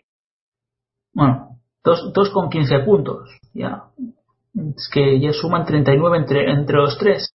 Jugando Stevenson ahora para George Hill. George Hill busca a Roy Hibbert aquí que intenta jugarse ante Chris Bosh. Hibbert del pase interior. Muy bueno pase que, que acaba finalizando. David West bajo aros. Canasta de ex de Xavier Musketeers. 45-67 en el marcador. Ojo que casi la pierde Mario Chalmers. La tiene eh, Rashard Lewis que se la da a LeBron James para que haga, para que cree el juego. LeBron se la da Lewis, interfiere en el pase aquí. Eh, eh, George Hill finalmente le dan balón al equipo de Miami Heat y tendrán tres segundos los Heat para materializar esta posesión. Y han transcurrido casi tres minutos de este segundo, de este, de este tercer periodo. 45-67. Vamos a ver qué sucede en esta jugada. Aquí LeBron que recibe muy fácilmente. LeBron que anota y se queda mirando a Lance Stephenson. Qué canastón. Qué canastón de James. Ojo, no, no ha habido falta. Lanzamiento de George 90. Rebote que se queda Dwayne Wade. Y la ventaja que puede, ser, que puede seguir aumentando poco a poco. Wade Wade con el pase a Chris Bosh, Chris Bosh que busca la penetración, agresivo de cana canasta, nota 2 más 1 y con posibilidad de tirar, bueno, de anotar un, un adicional y es que, y es que Daniel, es que como, es que si dejas de recibir así a, a LeBron, es que, es que es un buen indicativo este que esta jugada es el, indicativo de- del partido a nivel defensivo de los Blazers. Sí, estaba viendo la repetición y desde luego, como bien dices, no te pueden marcar una canasta tan fácil cuando el equipo tiene balón de saque de banda en el centro del campo, falta de tres segundos, ¿no? Pero ya lo venimos diciendo, los Pacers no están en el partido, tanto en ataque como en defensa, no, no han aparecido todavía. Y, y esta jugada lo ha dejado muy claro. Se ha visto como, como LeBron no ha tenido ningún problema para recibir absolutamente solo y tirar absolutamente solo. Lance Stephenson ha llegado un par de segundos tarde y es, es lo justo que necesita el de los Heat para, para marcarte los dos puntos. Pues tiempo muerto eh, es la ventaja que crece 20 más 28 eh, Miami Heat y a mi opinión chicos versión indigna de los Pacers sé que lo hemos comentado repetidas veces pero es que la versión que están ofreciendo ante un partido mm, que bueno es que lo puedes per- perder perfectamente no porque juegas en Miami y ahí cuesta mucho ganar pero no sé es que un mínimo de competitividad no un, mini- un mínimo de de, de dejarse un poco la piel porque es, que es un match ball, te juegas la vida y la temporada puede acabar aquí. Es que, es que vamos, no le veo otra, otra versión al tema. La verdad es que cuesta creer la situación, no tal y como la habíamos visto, ¿no? Indiana Pacers que, que más allá, ¿no? Del juego que pudieran estar despegando en los últimos meses después del All-Star, más allá, ¿no? De, de los precedentes de esta cita, era un equipo que, que lo que hacían gala era de un, de un gen competitivo envidiable, ¿no? Y que yo creo que de una manera u otra les había colocado hasta, hasta aquí, ¿no? Les había, eh, gracias a ese gen competitivo están aquí. Y, un gen competitivo que está ahora mismo en Indianápolis, lo han dejado allá porque la verdad es que esta versión el, ma- ma- eh, más allá del juego como quiero recalcar no Eh, radica en el lenguaje corporal de uno y otro no la verdad es que la actitud de los hits es es es la que hay que tener no y la de los Pacers es la de un equipo derrotado no que que aparte de esos primeros minutos de, de lucidez no han ofrecido más y bueno pues es un detalle interesante el que remarca Mike Prada no detalle táctico en el que, bueno, si ya conforme pasaban los partidos a los Pacers les costaba más eh, defender en el uno por uno a los Heat, ¿no? Por, por, la, por el buen nivel que estaban mostrando LeBron, Wade, Bosch, poco a poco, pues eh, el impacto de Rasar Luis en cuanto a abrir el campo, ¿no? Y, y lo que ha supuesto eso para las penetraciones de los Heat, para mí me parece un apunte muy acertado. Pues sí, la verdad es que Miami Heat que, que está sabiendo cómo mover sus piezas a nivel táctico, Rick Spoelstra, que, que bueno, está aprovechando al máximo todos sus, sus ingredientes, todos sus jugadores, no solo, no solo sus estrellas, sino que está sabiendo ge- gestionar Nacho muy bien su plantilla, sabe lo que necesita en cada momento, si jugar al, ma- al match ball, pero lo que tienen claro es que tiene una idea, una idea y la están ejecu- ejecutando a la perfección. Es, es, el, es el fruto de, de que hay buena química en el vestuario. Así es, ¿no? Es, es el fruto, ¿no? De una de una impoluta eh, asimilación de roles por cada una de las piezas de, que conforman este puzzle, ¿no? Cada uno sabe lo que tiene que hacer y todos acaban remando en la misma dirección, ¿no? Y, de una manera u otra el resultado es este, ¿no? un, un equipo, un equipo de cabo a rabo, un equipo que, que sabe lo que tiene que hacer, que tiene, tiene las, tiene las ideas muy claras, una consigna clara y es un equipo que haciendo gala de una labor coral simplemente pues eh, espectacular no Eh, saca las cosas adelante no saben amoldarse a cualquier situación y también hay que darle crédito a un Spolstra que quieras o no ha, ha demostrado capacidad de ajuste de reacción no y sobre todo pues bueno a mí me, me llama la atención particularmente su, su manera de manejar el banquillo no es un jugador que al margen de eso que no me gusta que, que, no utiliza a Mike- a Michael Beasley pero bueno ahí sale ya mi, mi raíz imparcial en cuanto al asunto. Pero al margen de eso ya digo es un jugador que es un entrenador que, que sabe manejar muy bien eh, la rotación los minutos de cada uno y la verdad es que una máquina perfectamente engrasada. Pues aquí nos enfocan a James con 17 puntos, que bueno, ya, ya ha aumentado los, los- a 10 puntos a los 7 que anotó en el anterior partido. En Indiana, salto entre dos, entre George Hill y Mario Chalmers. Y bueno, chicos, después si, si, si surge, bueno, si surge no, porque es un tema que a mí siempre particularmente me ha gustado que como no es el de hablar de los jóvenes que se vienen a, a la liga a la liga el próximo año y que sin duda estamos ante una generación una cámara de, novatos de las mejores de los últimos años sobre todo a nivel de, a nivel, a de nombres eso sucederá en el próximo tiempo muerto probablemente Dwayne Wade con una pelota mientras juegan los Miami Heat aquí intenta jugarse vaya canastón de Dwayne Wade que como siempre lo hace con mucha clase. Eh, qué bien se ha estado dosificando Wade esta temporada. George con la pelota. George, vamos a ver aquí que mueve hacia David West, se levanta de dos. No anota, rebote para Hibbert, Hibbert para George Hill que finta del triple. Esta vez será Paul George de tres. Esta vez sí, canasta de tres de Paul George. Ya van dos, dos triples en este segundo tiempo para la estrella de Indiana que no, no lo hemos visto prácticamente en, to- en todo el partido. Pero bueno, aquí nos señalan la mejoría de, Dwayne Wade, Daniel.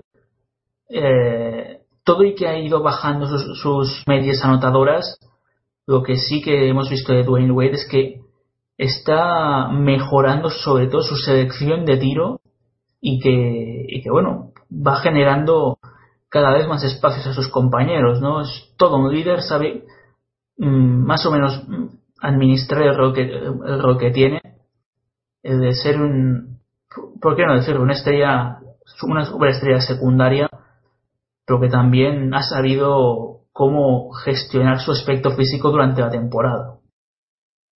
Sí, yo siempre lo he dicho desde, desde, que, le- desde que llegó LeBron a Miami, muchos tenían dudas de, de cómo se iba a comportar Wade, ¿no? Y si no me equivoco, al principio sí que hubo un pequeño debate si debía ser Wade o debía ser LeBron el, el líder, pero desde, desde el primer momento, como hemos estado viendo en esas estadísticas que has comentado tú de los puntos, Wade ha sabido adaptarse a ese rol de, de segunda estrella, por así decirlo, de segundo hombre de la franquicia y dejar a LeBron que, que lleve el peso del equipo. Y, la verdad es que me ha sorprendido mucho cómo lo ha hecho, porque venía de ser la estrella de estos desde que le, desde, desde que le seleccionaron en 2003, ganando aquel anillo junto a Shaquille y demostrando en, en aquellas finales, me acuerdo muy bien, un, un nivel brutal. Pero sí que con la llegada de LeBron, como ya digo, han, con una humildad increíble ha, ha bajado ese rol a, como a segundo jugador, como ya he dicho, y se nota en eso, ¿no? Se nota en que no esté tan centrado en eso, sino que está más centrado en, en hacer jugar al equipo y, y sobre todo en conseguir anillos, que, que es lo que todos los jugadores quieren. Pues jugando George Hill en ataque para Indiana el partido, es que ya vencen por, por 32, ¿eh? es que ya es 32 puntos. Y aquí vemos este error de David West que es totalmente indicativo de, de cómo está el choque. Es que si nos dicen, Nacho, mm, que Indiana iba perdiendo de 32 a falta de 18 minutos para el final, es que, es que vamos, ninguno se lo cree. Es que me esperaba todo lo contrario, ¿no? Me esperaba una, una auténtica carrera de fondo, ¿no? En, en el cual eh, ese, ese eje competitivo que antes hablaba de los Pacers, pues se volvería a salir a relucir, ¿no? Y le pondría las cosas muy complicadas a Miami. Apostaba por Miami por el mero hecho de, de volver a su feudo, de, imponer su ley ahí en Miami, pero claro, la verdad es que nos hemos encontrado un partido en el que hasta Rasar Luis parece evocar sus, sus momentos All-Star, ¿no? Es un cúmulo de despropósitos en el cual eh, los Pacers no parecen salir, una espiral de, de sucesos negativos en el cual se encuentran ante unos hits que, no están dando opción, no están bajando el listón y les están maniatando en todos los sentidos y ya digo, sin contemplaciones, sin miramientos, aquí no hay aquí no hay lugar para relajos y el partido, pues por mucho que fal- por mucho que falte para el final, está visto para sentencia. Bueno, chicos, si, si os apetece, eh, bueno, a mí sí que me apetece, empecemos a hablar de, de, de fu- de futuro, ¿no? ¿Qué va a necesitar Indiana? ¿Qué va, qué va a tener que reforzar de cara al próximo año? ¿Qué piezas tendrá que mover? Y bueno, ¿qué se espera? Eh, Frank Vogel fuera del equipo, eh, nuevo entrenador, ¿qué estará pasando por la cabeza ahora mismo de, de la, River? Eh, Daniel. Desde luego, si ahora tenemos que abrir la cabeza de la River no y ver lo que está pensando, desde luego seguramente no, no será ninguna cosa buena. Seguramente ahora mismo esté pensando en echar a media plantilla a todo el staff técnico. Pero yo creo que ya cuando llegue el verano empezaremos a ver, empezaremos a ver los verdaderos movimientos. Yo creo que, que van a ser contando con Fran Vogel. Pues es un entrenador todavía muy joven y, y desde luego es el que, el que ha llevado este proyecto. No, no recordemos mal que están, aunque estén dando, esta imagen, estos peces están en una final de conferencia del Este, que aunque lo parezca no es fácil llegar hasta aquí. Y también mérito de eso lo tiene, lo tiene en su parte Fran Vogel porque ha estado haciendo un buen trabajo los últimos años. Y, y la verdad es que yo creo que si, si ya tenemos que empezar a mirar de cara al draft, yo creo que yo creo que no van a renovar a Evan Turner, con lo cual yo creo que en esas, en esas posiciones que recordemos que van a ser muy bajas, ya que han sido primeros del este, yo creo que van a, encontrar un, un recambio que pueda ser un, un alero muy, muy del estilo de, de Evan Turner, ¿no? Si no, si no consiguen renovar a Lance Stephenson, como hemos estado comentando antes, sí que buscarán un, un 1-2 que dé descanso a George Hill y, y a lo mejor volvemos a ver a Paul George jugando de escolta. La verdad es que todavía no tengo todo eso muy claro, pero vamos, seguramente acaben buscando un 2-3 en este draft. Pues bueno, veía antes de que un general manager había dicho a un, a un periodista que, que en estos momentos la valía de Lance Stephenson no va más allá eh, Nacho, de una, excep- eh, una excepción de nivel medio. Es que claro, ¿no? Cuando hablamos del verano de, de Indiana, ¿no? Yo creo que, como ya, ya habéis comentado, eh, Lance, Lance Stephenson eh, acabará marcándolo todo. ¿no? Depende de lo que se haga con Stephenson, se, ha- se hará lo demás.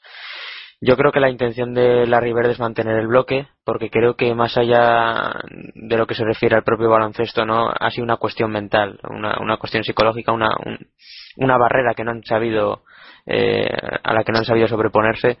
Y bueno, yo creo que serán movimientos eh, no muy no muy significativos siempre y cuando eh, lo de lo de las Stephenson se resuelva no yo creo que a partir de ahí se verá la situación de Ivan Turner un Ivan Turner que ya digo de, de, candidato incluso al estar este año a, a un jugador que ni tan siquiera está jugando en un partido en el que están casi 30 abajo no la situación es complicada porque, claro, eh, parecen haber llegado a una especie de tope. Estamos, eh, esto no es la primera vez que ocurre, ya son varias las ocasiones en las que se han quedado con la miel en los labios eh, en cuanto a las finales se refiere.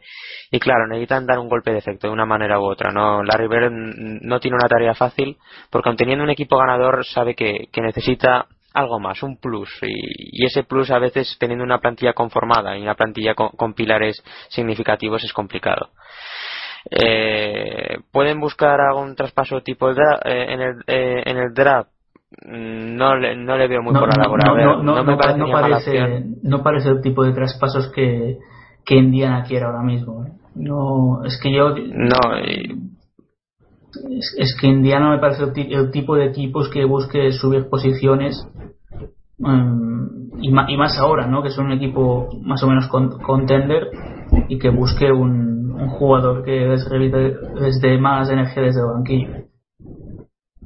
Y más cuando se tienen que mantener a la expectativa con, en lo referente a Lance Stephenson. ¿no? Eh, ya digo, la verdad es que es, eh, impera la incertidumbre porque la River tendrá que tomar una decisión. En, no será fácil porque, claro, estamos hablando de un jugador muy singular, único y que de una manera u otra marcará tu devenir eh, en cuanto a tu margen de actuación en verano. Y aquí nos ponían una comparación entre LeBron James y, y Larry. Que bueno, eh, poco a poco James que es que en, cuatro años eh, Daniel mm, cuatro finales de la NBA y bueno, sí, contando con ese serán cuatro finales y bueno, mm, podría eh, dos, dos anillos por ahora con posibilidad a, a conseguir tres. Es que un three-peat es que hablamos de, de three-peat eh, y, el, último que se produjo creo que fue el de, el de los Lakers, ¿no? Hace, unos años cuando aún estaban Shaquille O'Neal y Kobe Bryant. Es cómo, cómo pasa el tiempo, ¿eh? Sí, y recordar que todos recordamos ese equipo. O sea, yo creo que este equipo, igual que aquel de Shaquille y Kobe, yo creo que este equipo le vamos a recordar todo durante mucho tiempo porque, como ya hemos dicho al principio, llegar a cuatro finales de la NBA seguidas no es nada fácil. O sea, parece, parece que estás viendo, por ejemplo, estos hits que dice, bueno, han llegado cuatro finales, pero es que para llegar a cuatro finales hay que derrotar a muchos equipos y hay que ser muy regular durante, durante todos esos años. Y con la comparativa que decías de la River, LeBron, que ya otra vez más está, se está codeando con los mejores, ¿no? Yo creo que ya empezar a codearse con gente como la River, ya sí que empieza a disipar esas dudas, ¿no? Que, que se daban como, perdona, sobre si sobre si tenía que ser comparado con jugadores de aquella época y desde luego que méritos está haciendo para, para serlo. Bueno, siguiendo al hilo de reconstrucciones y tal, eh, no sé chicos, eh, ¿cómo veis el próximo draft? Es que mm, solo de pensarlo, eh, Nacho, prometen muchos movimientos, eh, muchos nombres que suenan ya. Qué ganas, ¿eh? Qué ganas ya. Una de las mejores noches del año. Efectivamente, ¿no? Las expectativas son altísimas, incluso más de lo costumbre, ¿no? Yo aún me acuerdo el año pasado en la cual no se presentaba a priori una cámara demasiado, demasiado ilusionante, pero aún así la noche fue una auténtica locura, ¿no? Raro fue el equipo que no traspasó ninguno de sus picks, pero bueno, al margen de eso, nos encontramos en, en un draft en el que, como a mí me gusta decir, ¿no? Al respecto, ¿no? Pues a veces puedes elegir mal y aciertas. Tal es la calidad de, de cada uno de los, de cada uno de los presentados que, que el, el abanico de, de- alternativas es muy amplio y, y claro, esto a su vez hace que, que la incertidumbre también, el- la incertidumbre y la sorpresa, ¿no? Y la expectación, porque claro, estamos hablando de que hay drafts en los que el número uno es muy claro, pero en este, a pesar de haber jugadores realmente buenos en los que se tiene claro que son proyectos de futuro eh, estables y fiables por, de- por, por ir a la baja, eh, estamos hablando de jugadores en- eh, que, que pueden llegar a, tener un impacto directo casi inmediato, ¿no? Y, y por no hablar ya de potencial. Ya digo, son muchas las variantes, es muy complicado, no hay tarea más complicada. Eh, lo has vivido tú en tus propias carnes, lo he vivido yo en mis propias carnes. También Daniel, que es hacer un mock de draft con esta generación, cuesta horrores, porque claro, eh, Pero e- e- es una cuesta tanto, pero es tan es, es tan bonito ¿eh? sí, de, de- eh, claro, ¿no? y, Porque y es tan intrigante las opciones que nos pueden ofrecer cada equipo. porque también en cierto modo es bonito, ¿no? Pero eh, también me daba cuenta a veces eh, de lo triste que era, porque claro, tú tenías eh, en duda, yo tenía a veces dudas en cuanto a que podía elegir un equipo porque porque es un solar completo, así que están las alternativas y las opciones ante un equipo que no tiene nada que que bueno en ese sentido también se- en ese sentido también será interesante no hay equipos que, que de cara a la temporada que viene eh, su- la mitad de su plantel se, se va se va a nutrir de, de esta generación de este draft no por eso Y- yo creo que aún es más interesante. De los que más se van a notar van a ser los Sixers, que tienen, de creo los que, Sixers. que, madre mía, van a armarse una, una plantilla de, de siete rookies mínimo. los Milwaukee Bucks tampoco se quedarán cortos no la verdad es que bueno por lo menos que sea este draft el que marque la pauta de un futuro por lo menos eso eso augura au- augura mucha esperanza para estos equipos que por lo menos a ver si empiezan a ver la luz y empiezan ver eh, empiezan sobre todo pues un poco la ilusión ¿no? de, lo que puede rodear eh, ta- eh, estas elecciones no porque ya sea ya sea un Marcus Smart ya sea un Andrew Wiggins ya sea un Jabari Parker ya sea un Joel Embiid pues lo primero que te viene a la cabeza como aficionado de ese equipo puede llegar a ser la ilusión no que y ese impacto no la verdad esa, esa sensación de poder de, de que el rumbo de tu franquicia pueda cambiar en, en una sola noche la verdad es que hace de esta de esta noche de draft una, experiencia la verdad es que para el recuerdo no y sobre todo con esta generación que promete promete pasar a los anales de la historia Yo me acuerdo que haciendo un mock draft, y bueno, no acerté el número uno, creo, ¿eh? pero el, que sí que acerté, Daniel, ya que estamos hablando de mock draft, el que sí que acerté fue una de las, una, una de las selecciones más, más random que, que había. La de Marcus Denmon por San Antonio en el puesto 58. Ojo, ¿eh? Pues para acertar esa, desde luego, hay que tener una suerte increíble. O eso, o que no sé qué haces aquí, no está ya ni ESPN dándole ya los mocks a todos, porque desde luego para acertar la 58, yo este año dudo si acertaré la primera y más teniendo a los Cavaliers como número uno. Así que ya con la 58 no me planteo ni acertarla.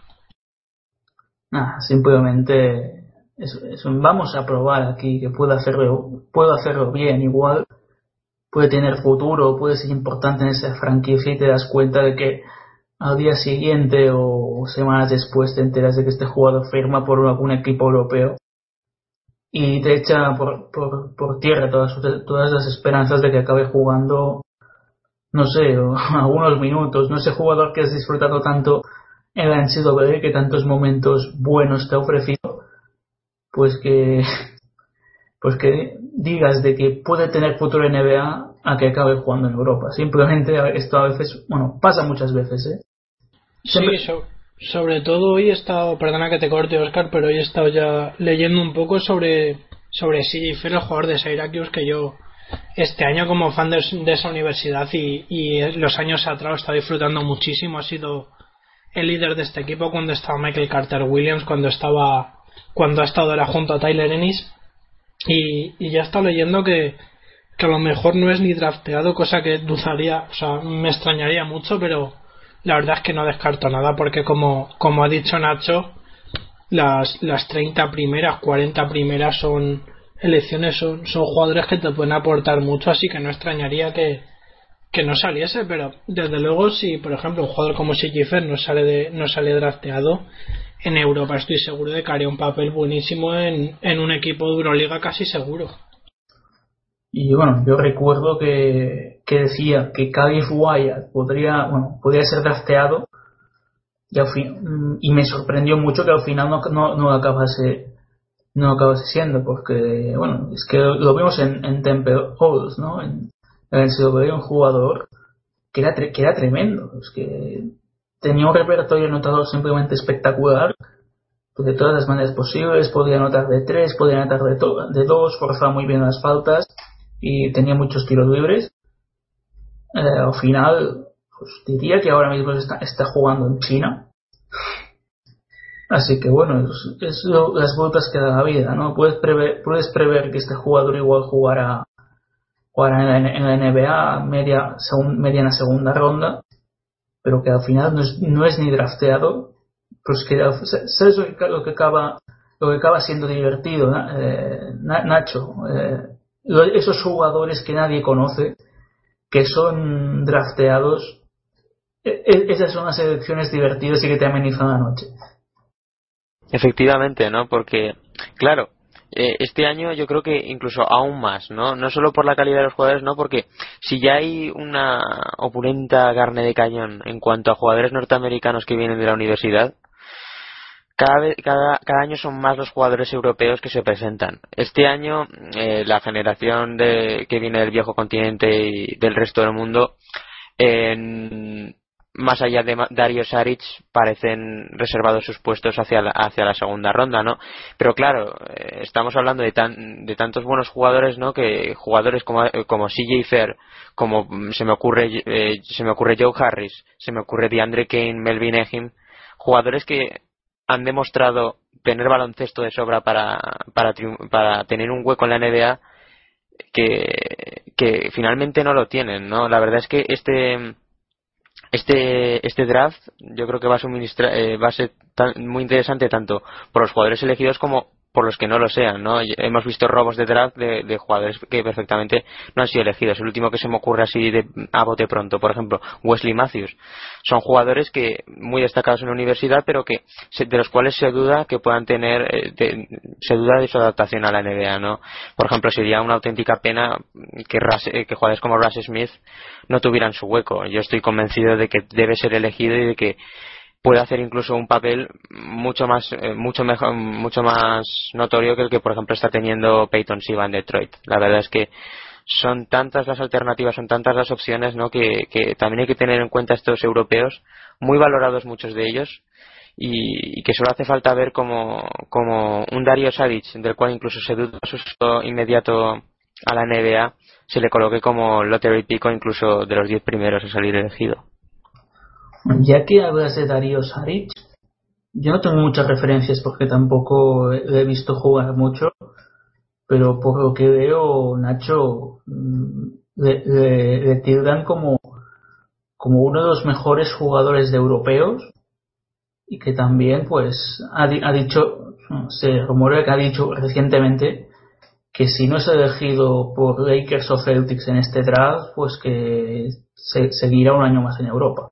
Eh, yo creo que la oportunidad de jugar en un equipo tan mediático como podría ser uno y otro, en el que además podría contar con minutos, dada los planteles que presentan a priori uno y otro de cara a la temporada que viene, pues resulta demasiado atractivo, ¿no? Como para no aprovecharlo. Pero es un jugador que eh, simplemente se ha salido absolutamente este año en la Cibona de Zagreb, ha hecho de todo, ha sido un jugador que ha rozado números casi a veces de cuádruple doble ha sido un auténtico terreno, una, una un player que incluso aún mantiene ese, ese margen de mejora intacto, ¿no? No es un jugador que, que pese sus números, aún, aún en cuanto a lo competitivo, en cuanto a, la madurez se refiere, es un jugador que, que no tiene techo en ese sentido. Por eso, por eso es un jugador que ha sido a mi parecer bastante bien aconsejado, eh, muy controlado siempre por, su, por sus agentes, por su entorno, en cuanto a su salto a la NBA, porque claro, hemos visto muchos europeos que con mucho menos han sido elegidos, ¿no?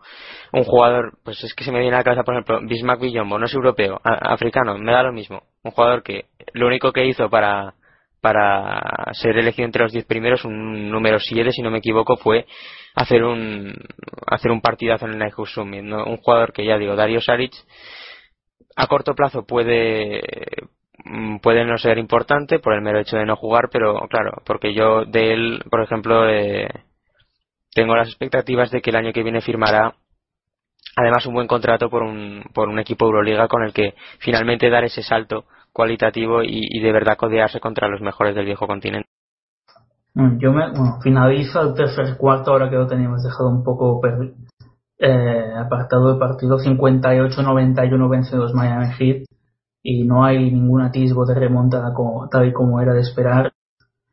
Y bueno, eh, la mala noticia, Daniel, es que aún queda un cuarto.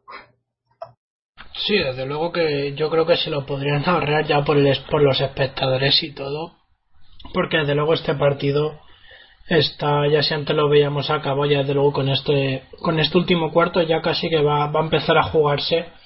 Desde luego no, no, no tiene ya opciones Indiana, ya no se ven a los jugadores, yo creo ya ni, ni queriendo jugar el partido y, y de luego, como, como Ben dice, la peor noticia es que seguimos teniendo el partido juego.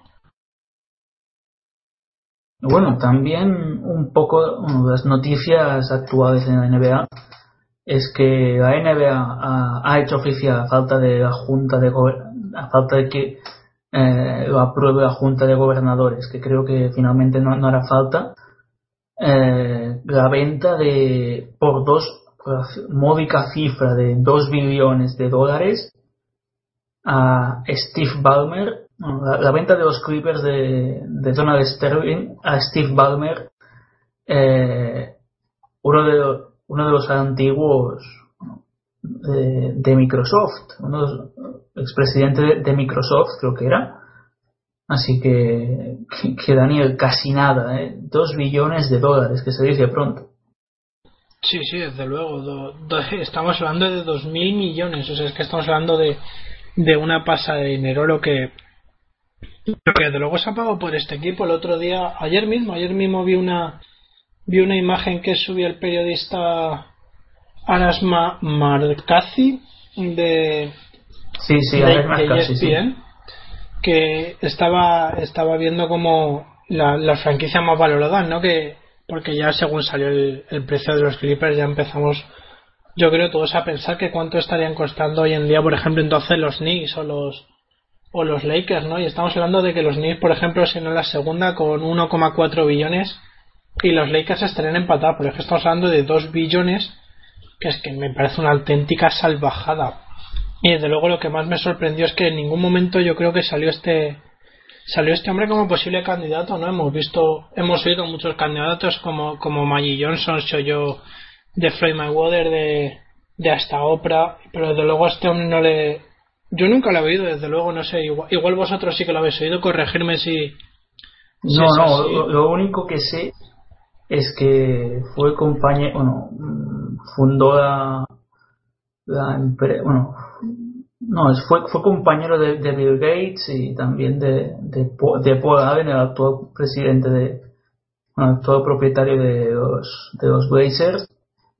Así que sería curioso, ¿no? Una serie de playoff entre, entre Clippers y Blazers, entre dos, dos equipos, eh, con dos ex de Microsoft como, como propietarios. Sí, desde luego. Y ahora como nos está aportando Nacho por, por vía interna, eh, el, el hombre este tiene 19 billones de patrimonio. O sea que para él casi, casi que esto ha sido calderilla, ha sido como, como un capricho más que se ha visto la oportunidad y ha dicho, pues venga, vamos a comprarnos una franquicia NBA que ya debe de ser de, de lo poco que le faltaba. Claro, yo eh, había hay gente, claro, yo también estoy sorprendido por por la por la cifra en sí, ¿no? La verdad, cuantiosa cuanto menos, ¿no? Pero claro, te das cuenta de que tiene más sentido de lo que parece. Eh, primero, te das cuenta de que esos dos billones de dólares que han resultado los ganadores de esa, de esa puja, te, da- te das cuenta de, esa puja que ha debido haber para que se lleguen a tales cifras, ¿no? Sobre todo hablando de las iniciales, porque se hablaba al principio de un billón. Eh, la verdad es que de un billón a otro, la verdad es que la diferencia no, no deja de ser notable. Pero claro, te das cuenta de que a- ahora mismo eh, los Clippers son la primera franquicia de, de, Los Ángeles, ¿no? Sobre todo en el, aspecto ganador en, cua- en cuanto a baloncesto. Lo- Los Lakers, ahora, eh, al parecer relegados a una especie de segundo puesto, pues es, una franquicia totalmente en alza, ¿no? Eh, por sus figuras, por, por, por Blake Griffin, Chris Paul, DeAndre Jordan, todo lo que ha supuesto Love City. Es, un- es una franquicia que, que a corto plazo mm, su impacto económico no, mm, eh, no lo auguraban como mm, al nivel de las franquicias tipo Knicks o Celtics, pero a un, a un largo plazo podríamos estar hablando de, uno de los peces gordos de la NBA. La verdad es que era el es un momento, ¿por qué no, eh, por qué no decirlo, que ha, resultado como propicio para hacerse, de, hacerse cargo de esta franquicia y la verdad es que eh, en cuanto a términos económicos la, gente es muy optimista, ¿no? Solo hace falta ver de que este equipo año a año eh, sus expectativas eh, deportivas son mejores y en cuanto a la mediático no dejan indiferente a nadie, ¿no? Un equipo que ya de por sí es, eh, es el espectáculo personificado. Bueno, por lo que hemos, por lo que he podido ver ya, el nuevo propietario Steve Ballmer ya se ha encontrado con Chris Paul y se les ha visto charlando amistosamente durante el partido de, de la NHL entre Chicago Blackhawks y, Blackhawks y Los Angeles Kings, que se está disputando en el Staples Center. Bueno, que estoy leyendo, una serie que va eh, 3 a 2. Bueno, por, por lo que veo, alguno tendrá que engancharse. Bueno, por lo que mm, uno tiene cierta curiosidad por ver un partido entero de, hockey. reconozco que algún partido que poco he visto de, NHL y es un deporte que también me, me ha traído en, gen- en, gen- en general bastante poco, pero la curiosidad está ahí, ¿eh? de explorar nue- nuevas, nu- nueva- nuevos deportes, pero bueno. Eh, hay que ver lo rápido que, que han hecho migas, ¿no? Esos dos. Sí, desde luego, no han tardado, no han tardado casi ni un día en de hacerse oficial a, encontrarse. Pues yo lo pongo entre comillas porque la verdad es que no me llego a creer que, que se hayan encontrado esporádicamente y que no sepan de antes que iban a estar ahí el uno y el otro. Pero bueno, pongámosle que sí, así que nada, parece que si, si es verdad, vamos, has subido la foto a Twitter, así que sí que ya empiezan a entablar con- conversaciones y desde luego el, el ambiente va a ser mucho mejor que hasta ahora de, de lo que viene siendo de un mes para acá y seguramente los jugadores vayan a estar mucho más a gusto con este hombre que, que de lo que lo estaban con el antiguo dueño. Pues sí, eh, eso parece, ¿no? Porque la que se ha liado con, con Donald Sterling ha sido bien gorda. Eh, incluso. Por cierto, Oscar, Dime. perdona, perdona que te pregunte, pero por lo visto acaba de poner el, el, el LA Times en, en Twitter que Steve Ballmer ya ha dicho que, que los Clippers no se mueven de Los Ángeles. Ya, ya habíamos leído esos rumores, ¿no? De que posiblemente iban a volver a Seattle y tal. Pues no, ya ha dejado claro que, que van a seguir siendo los Clippers y, y que. ya, ya hace bien, hace bien. Sí, desde luego. Los Clippers siguen siendo Los Ángeles y, y hasta que no. Hasta que yo creo que hasta que no haya una expansión todavía de la liga, no. Por desgracia, no va a llegar un equipo a Seattle. Pues, pues bueno, habrá que esperar, ¿no? Para ver de nuevo a los Sonics. Pero aún así, el nuevo propietario de los Clippers, de Steve Ballmer, le ha dejado claro, como bien decía Dan- Daniel Mena, que, que su principal intención es mantener a los Clippers en Los Ángeles, que es un, un negocio, bueno, que ha, eh, ha comprado el, equipo, la franquicia, como, como, como una inversión de futuro. Bueno, es que, es que claro, es lo que, es lo que decía Nacho, es que comprar los Clippers ahora es un, es un, es un valor que está en alza, ¿no? Los, eh, el equipo de Los Ángeles, porque claro, están figuras como Blake Griffin, como Chris Paul, y quieras o no, eh, eso te genera entre también mu- mucha, mucha expectativa, pues genera también muchos aficionados y mucho, mucho marketing también. Es que, es que cómo se lo monta la NBA, ¿eh, Nacho? ¿Cómo se lo monta la NBA? Es que ellos saben vender el producto como nadie.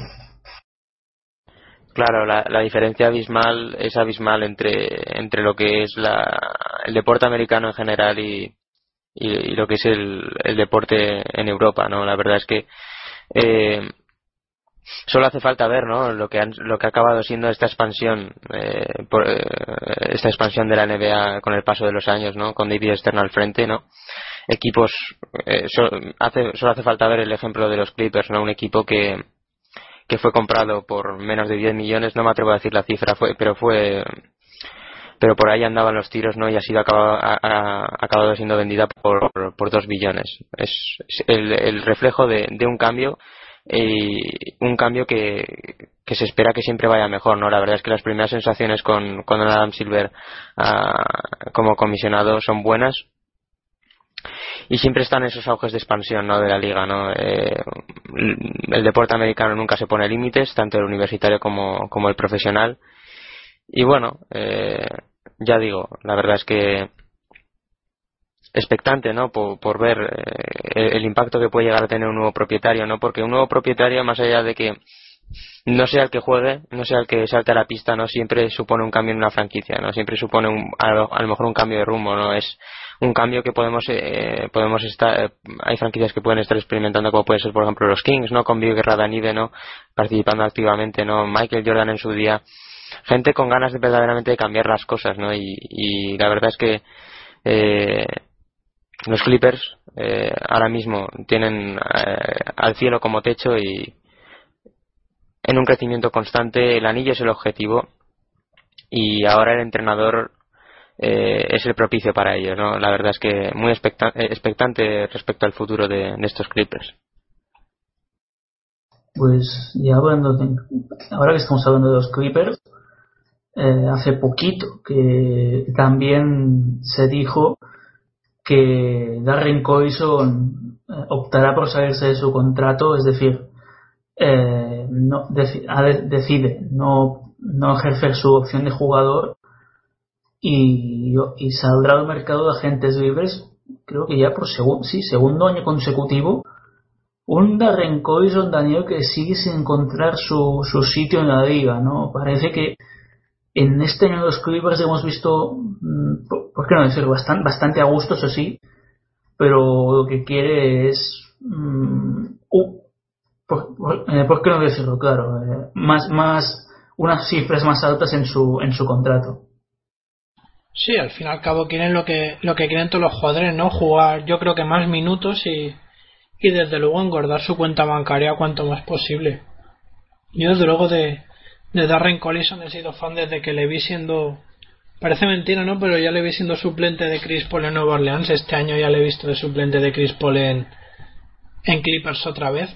Y, y ahora que estamos además viendo a los Pacers, recuerdo que, que Darren Collison fue una gran apuesta de los Pacers para, para ser el base titular, para ser el comandante, por así decirlo, de este equipo en, en la cancha y no funcionó bien, así que no sé qué espera sacar. Yo creo que este jugador, por lo que ha demostrado hasta ahora, yo creo que cuando mejor, mejor ha funcionado ha sido siendo, parece mentira, ¿no? Pero ha sido siendo suplente de, Chris Paul y saliendo ahí para, para aportar esos minutos que nos aporta mucha calidad cuando falta Chris Paul. Pero de luego no creo que sea un base como para dirigir un equipo y, hacer algo grande. Como mucho, Nacho parece base de, de mid-level exception, ¿no?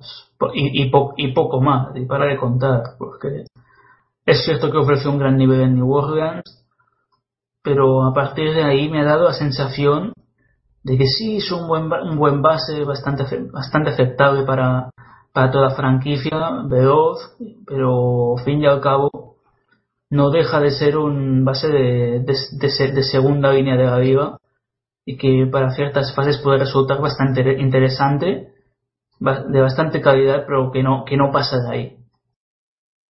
Claro, no, la burbuja mediática en la que se vio envuelta después de las buenas sensaciones que dejó en New Orleans eh, acabó por encajonar a este jugador como lo que no es, no un base titular, no es un base titular, es es un jugador microondas, es un jugador del que se puede sacar muchas cosas, ¿no? Porque cuenta con unas aptitudes tanto físicas como eh, como atléticas que le hacen un jugador muy atractivo en cuanto a, una segunda unidad se refiere, ¿no?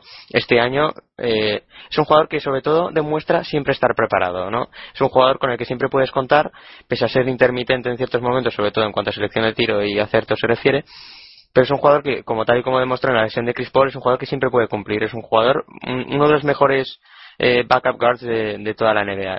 En ese sentido, es un jugador que puede ser codiciado en el mercado, pero dentro de unos límites. ¿no?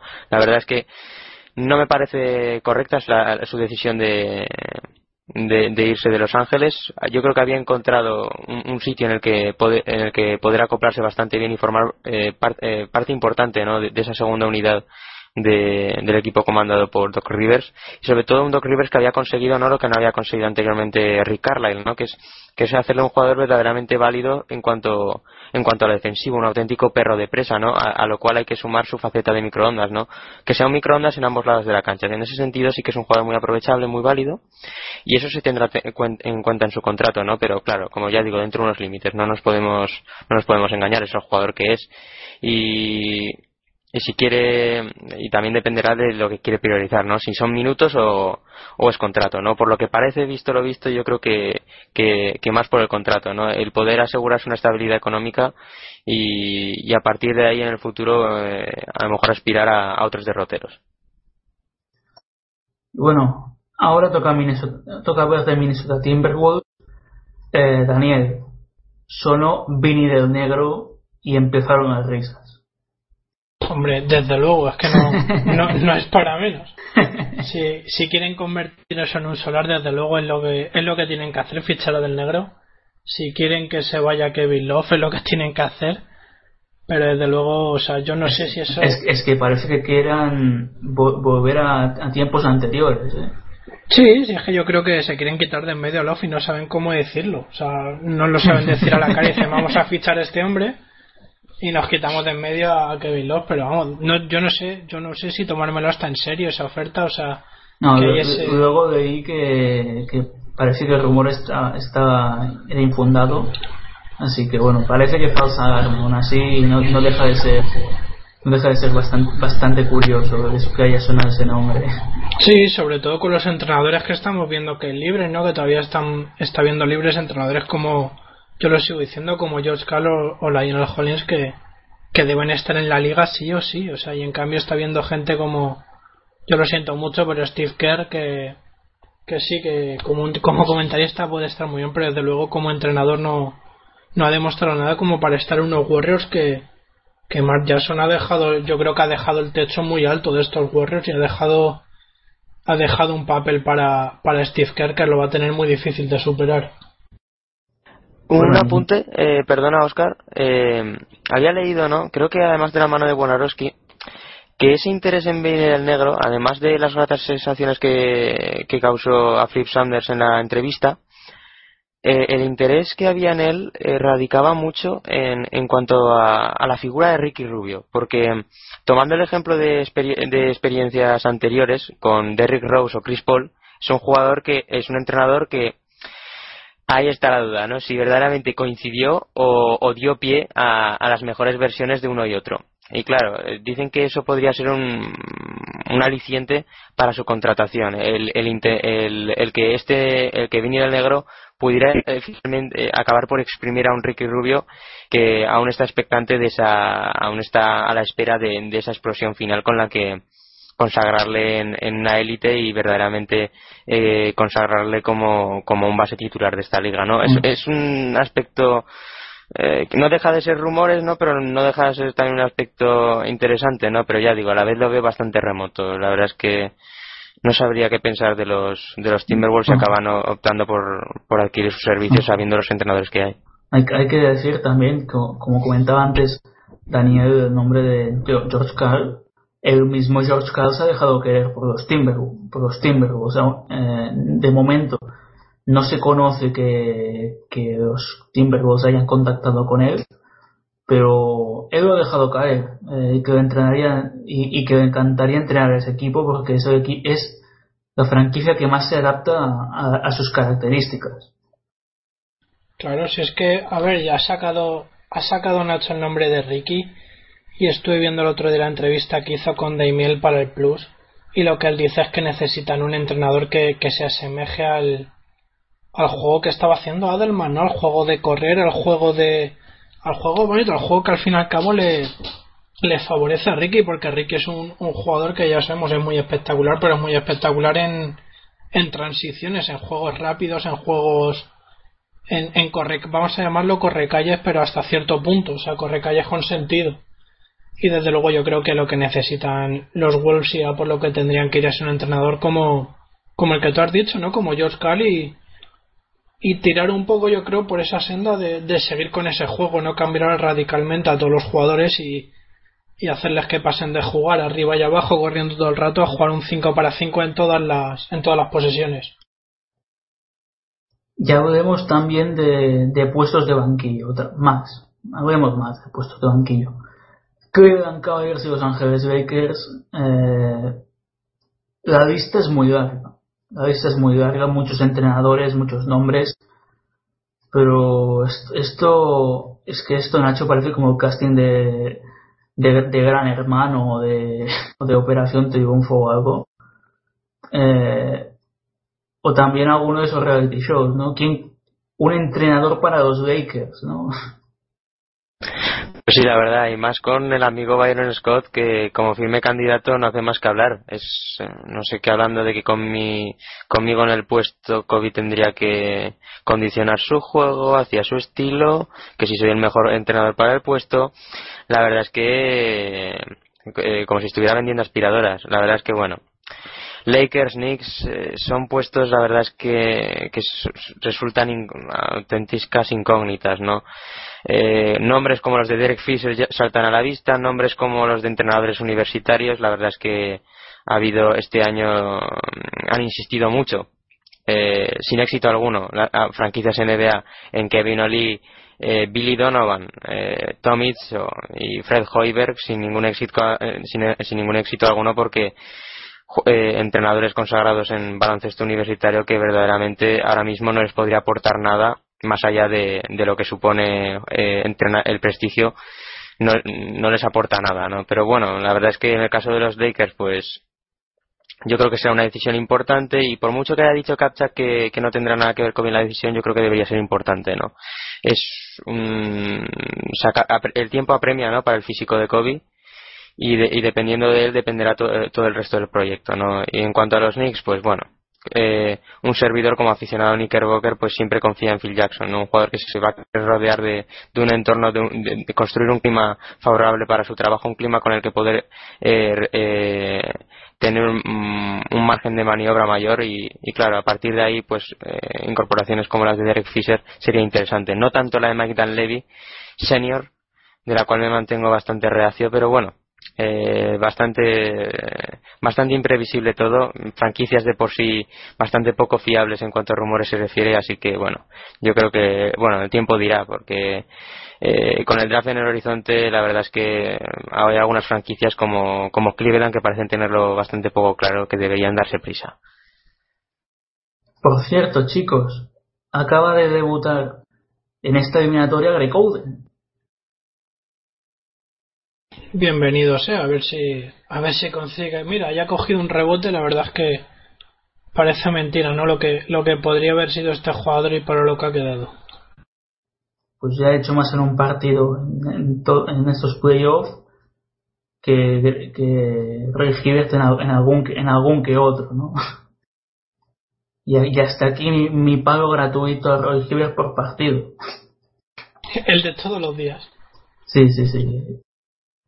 Como, como el que se ve un vaso de agua, ¿no? No se puede faltar a la tradición. No hay que perder las buenas costumbres nunca. hombre. Y, ojo, otro, un robo de Oden. Bueno, MVP, MVP ya. El MVP de los minutos de la basura. ¿eh? Es que. Una, una pena, ¿no? Lo que las lesiones nos han privado de disfrutar de un jugador que tenía potencial de, de haber acabado siendo dominante en esta liga. Pero bueno, mm, nu- nunca, nunca lo sabremos lo que hubiera ocurrido co- con una, una, uno de lesiones, ¿no? Igual que, que, que- pasaría si, si, si este hubiese sido MVP, si, si otro hubiese conseguido anillo, si otro hubiese conseguido el concurso de mates, no sé, es que se dan tantos casos en ciertas situaciones que nos preguntamos, ¿y si este jugador hubiese sido traspasado a esta franquicia? ¿Y si...? Es que bueno, Es que recordemos que fue, fue drafteado en el número uno de, del draft de, del actual MVP de Kevin Durant. O sea, él fue el número uno y Durant fue el número dos al que se fue a Seattle. Ojo, O sea, la- es que podemos tener a esos dos, este, número uno y dos del draft, de aquel draft, los podemos tener en la final. Sí, sí, es que, hombre, con niveles muy, muy distintos, pero Sí, sí, luego pero al- al fin, al fin y al cabo, Sí, sí, este los tenemos allá los dos, desde luego. Pero sí que resulta resulta curioso, ¿no? Vamos a decirlo curioso de alguna manera, que el número uno Portland apostase tan fuerte por él. Igual que, por ejemplo, apostaron, es que Portland ha tenido muy mala suerte. Portland ha tenido mala suerte con Oden, ha tenido mala suerte con Brandon Roy y ahora yo toco madera con Damian Lillard porque desde luego ya como las lesiones también nos privan de este jugador, yo creo que ya nadie va a querer ir a Portland. Demian Lillard, eh, vaya proyecto de base y vaya dos años, Nacho, que, que nos ha brindado. Es tremendo. Jugador, otro jugador que no tiene techo, ¿no? Un jugador que, que, que más allá de lo que pueda hacer, mm, de lo que puedan presentar sus números, de lo que puedan reflejar, ¿no? Muestra un descaro, un desparpajo y, y, y una frialdad impropia para un chico de su edad. No es un jugador que, que demu- en los instantes finales, ¿no? Demuestra ser un clavo ardiente al que siempre se- te, te puedes aferrar, ¿no? Un jugador de, de total confianza y que, que, ha- que ha sobrepasado cualquier eh, límites insospechados esta temporada. La verdad es que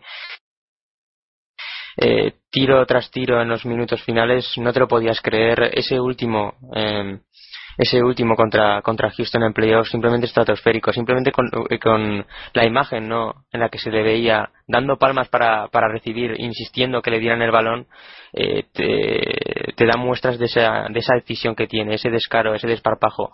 Un jugador hecho, hecho para esos momentos, ¿no? Y bueno, siguiendo el tema de Oden, me, me, parece muy mal por parte de los dos que estéis hablando de que Oden está en pista y claro, decís Oden está en pista, pero es que está Tony Douglas en pista. Por favor, es que son elementos que, que no puedes pasar, no, no, no, no puedes, eh, no puedes pasar por alto. Todo, todo una Tony de Douglas. Tony Douglas. Todo- Todo- uf, por favor. No, no recuerdo un jugador que mejor seleccione el tiro de, desde él, por favor. Lo que no sé es qué ¿Qué, hace qué cerebro, qué cerebro sobre la pista. Es que no. ¿Cu- cu- ¿Cuánto ¿Qué rencor? eh?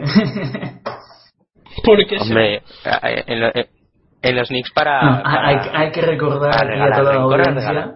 hay que recordar a la audiencia que Nacho Juan y Daniel Domena son dos conocidos y reconocidos fans de los New York Knicks. Así que Sí, parece mentira que lo diga, pero a mucha honra, aunque, aunque la estemos liando, a mucha honra. Y, y Oscar de, de Carlos Busser también. Apunte. Pero nada, eso, eso, eso es- se sabe desde, desde hace siglos ya. Nunca está mal recordarlo, madre mía. Otro, otro que se le presenta un verano bastante interesante a Carlos Busser, porque con un pie y medio fuera habría que ver qué, qué, qué jugador asume ese contrato o, o qué jugador asume simplemente el mero hecho de ficharle, ¿no? Un jugador que, que si bien es cierto que, que pasara lo que pasara, no quiere asumir un, un rol que es el que es, ¿no? Estos jugadores en su recta final de, de carrera que siguen manteniendo ese estatus de no de estrella pero casi de, de segunda de segunda punta de lanza de, de jugador experimentado y, respe- y reputado en la liga son, son bastante difíciles de lidiar y, y la verdad es que Chicago tiene un marrón importante con, con el de Alaska Pues, Sí, pues, pero- no, no, no voy a ser yo que te diga que no. Sí, pero yo creo, como has dicho antes, Nacho, que hay muchos equipos que ahora mismo no tienen rumbo. Estamos hablando, por ejemplo, de equipos como, como Milwaukee o Utah, no, porque Utah tiene dos buenos jugadores interiores, pero por ejemplo, Milwaukee, yo no descartaría esas opciones para, para ficharle y arriesgarse. A lo mejor les da una o dos temporadas de, de lo que puede ser un buen rendimiento para esa franquicia y les puede, les puede sacar de algún apuro. cuánta gloria Busser en los Bucks madre mía todo tan todo tan idílico la verdad es que No, no me, pe- no me pegaría ni nunca. Es que es que es el típico jugador que que bueno tiene tiene una buena carrera en, en cuanto a números. Es que me recuerda me recordaría tanto a a Drew Wooden en ese aspecto. No sé. son son son cosas raras. Es, es que Wooden que ha sido todo un todo un trotamundos en la NBA Es que no sé, es que hay algo que de Busser que, me re- que me recuerda a Wooden. Bueno, ten- algo- algo- ambos tendrán algo en común y es que habrían jugado en los Bucks Y en Cleveland. y en Cleveland. Claro, yo creo, yo de Carlos Busser siempre he mantenido, ¿no? Que es de los jugadores a los que no se le ha sabido tanto por parte de- del equipo, a lo cual yo también hay que tener, el entrenador tiene que tener su responsabilidad, eh, Thibodeau, por, ¿por qué no, no? Que es un jugador que mm, yo creo que se le, eh, no se, no se le ha visto su final cuando, cuando se debía. O sea, ha sido un jugador en el que se ha seguido poniendo la confianza simplemente por el estatus de, de jugador reputado en la liga que es, porque es Busser, es Carlos Busser, es, es mm, un jugador muy importante en la liga, tanto no solo, ya, no, ya no solo en estatus, sino por su ficha, y claro, eh, eso también ha condicionado ¿no? Eh, su, su, eh, eh, su presente actual, ¿no? y, y bueno, el, el hecho de que por fin los, eh, los, los Bulls lleven a cabo, a cabo ese cambio generacional contra Gibson, pues son noticias que no podrían ser mejores. Es que es, es lo que comenté ya, ya, ya hace algún tiempo. Si Busser, por ejemplo, eh, en vez de 15 millones percibiese 8 o 10, es que estaríamos hablando de un, de un fichaje que te habría sa- salido bastante rentable independientemente de lo que te aporte en defensa, que, que es entre poco, entre cero y nada. Eh, pero por otra parte, un jugador que mm, por números te aporta, te aporta prácticamente doble doble, mm, 8 millones o 10 no estarían del todo mal. Coincido, coincido. Es un jugador que ya digo, si se le bajara la ficha, más que aprovechable. Bueno, dicho esto, se nos ha ido un poco de las manos el, el último corto. Bueno, tampoco tenía mucho de qué hablar, pero bueno. Eh, ahora precisamente se me, se me acaba de ir la imagen, pero aún así tampoco me, me hará falta para decir que el final del partido, porque Miami. Sí, queda, queda un segundo. Nada, ahora sube al cronómetro 3 segundos, pero vamos, 117.89, así que. Así que final, ¿no? Final. Final del partido. 89-117. Miami Heat, que señoras y señores, espectadores de Pasión Deportiva Radio, volverá a pisar las finales de la NBA por cuarto año consecutivo, que se dice pronto, unos Miami Heat Nacho que han pasado literalmente por encima de estos Indiana Pacers en este partido. No han tenido rival, no unos Pacers irreconocibles, apabullados, abrumados por por esta, este vendaval de unos Heat que no han dado opción alguna. Eh, han sabido solventar el, el, partido y ponerlo como visto para sentencia ya al término de la primera mitad. Han sabido un, un partido muy sólido, muy completo, en el que todos han sumado. Ha sido al final un auténtico espectáculo en el que incluso la, segunda unidad se acaba por, lucir. Y ya digo, LeBron porque ha descansado en la, en la segunda parte, ¿no? Pero ha sido el factor determinante era de esperar su redención y no ha desaprovechado su oportunidad de, y, eh, marcando diferencias, marcando su territorio, imponiendo su ley en general, ¿no?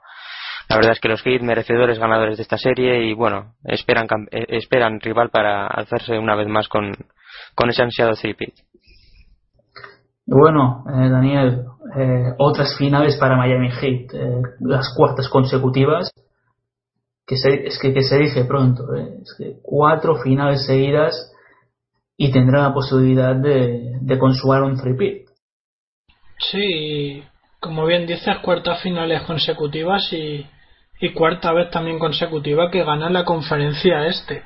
O sea, es que como estamos hemos estado hablando antes hace un rato, a, por el principio del partido más o menos, sobre todo destaca la regularidad de este equipo, ¿no? La regularidad que ha tenido durante, esto, durante estos cuatro años y sobre todo el, el hambre que tienen ¿no? de seguir ganando títulos que parece mentira no pero cuando llegó LeBron a, a Miami aquella aquella frase tan famosa de, de que no iba a llegar ni un título ni dos ni tres ni cuatro ni cinco ni seis pues al final parece que, títulos no pero no es tan descabellado pensar que, que si este grupo sigue unido desde luego finales de la NBA si siguen así desde luego seis y algunas más seguramente también vayan a caer pues bueno, eh, pues aquí finaliza todo. Finalmente ha sido 117.92. Aún así no quita que Miami Heat ha pasado totalmente por encima de Indiana Pacers, que no han tenido opción en ningún momento. En ningún momento. Así que bueno, chicos, mmm, es hora de cerrar la retransmisión. Ahora a las 5 eh, y 8 minutos de, la noche. Eh, Daniel Mena, muy buenas noches, un placer, un placer haber eh, narrado el partido con, tus comentarios y nos vemos en la próxima retransmisión. Muy buenas noches, Oscar, muy buenas noches, Nacho, y ha sido, ha sido un auténtico placer estar aquí con vosotros comentando este partido. Y Nacho Juan, eh, muy buenas noches también. Esperemos que la, la próxima retransmisión sea pronto. Así es, muy buenas noches a todos Gracias por estar ahí a todos los que han compartido un poco las ondas con nosotros y ya digo, hasta la próxima. Y bueno, eh, por mi parte nada más. Un servidor os ha narrado el partido Oscar Pérez. Esta, esta final de conferencia Miami Heat ha certificado el triunfo, el pase a las finales de la NBA que empezarán el próximo jueves a las 3 de la madrugada creo que era. Eh, y bueno, Miami Heat 117, eh, Indiana Pacers 92. Os ha contado un servidor junto a Daniel Mena y Nacho Juan. Muy buenas noches y hasta la próxima. Anota ahora, buena la canasta de Darrell Arthur, tiro de 5 metros haciendo daño ahí.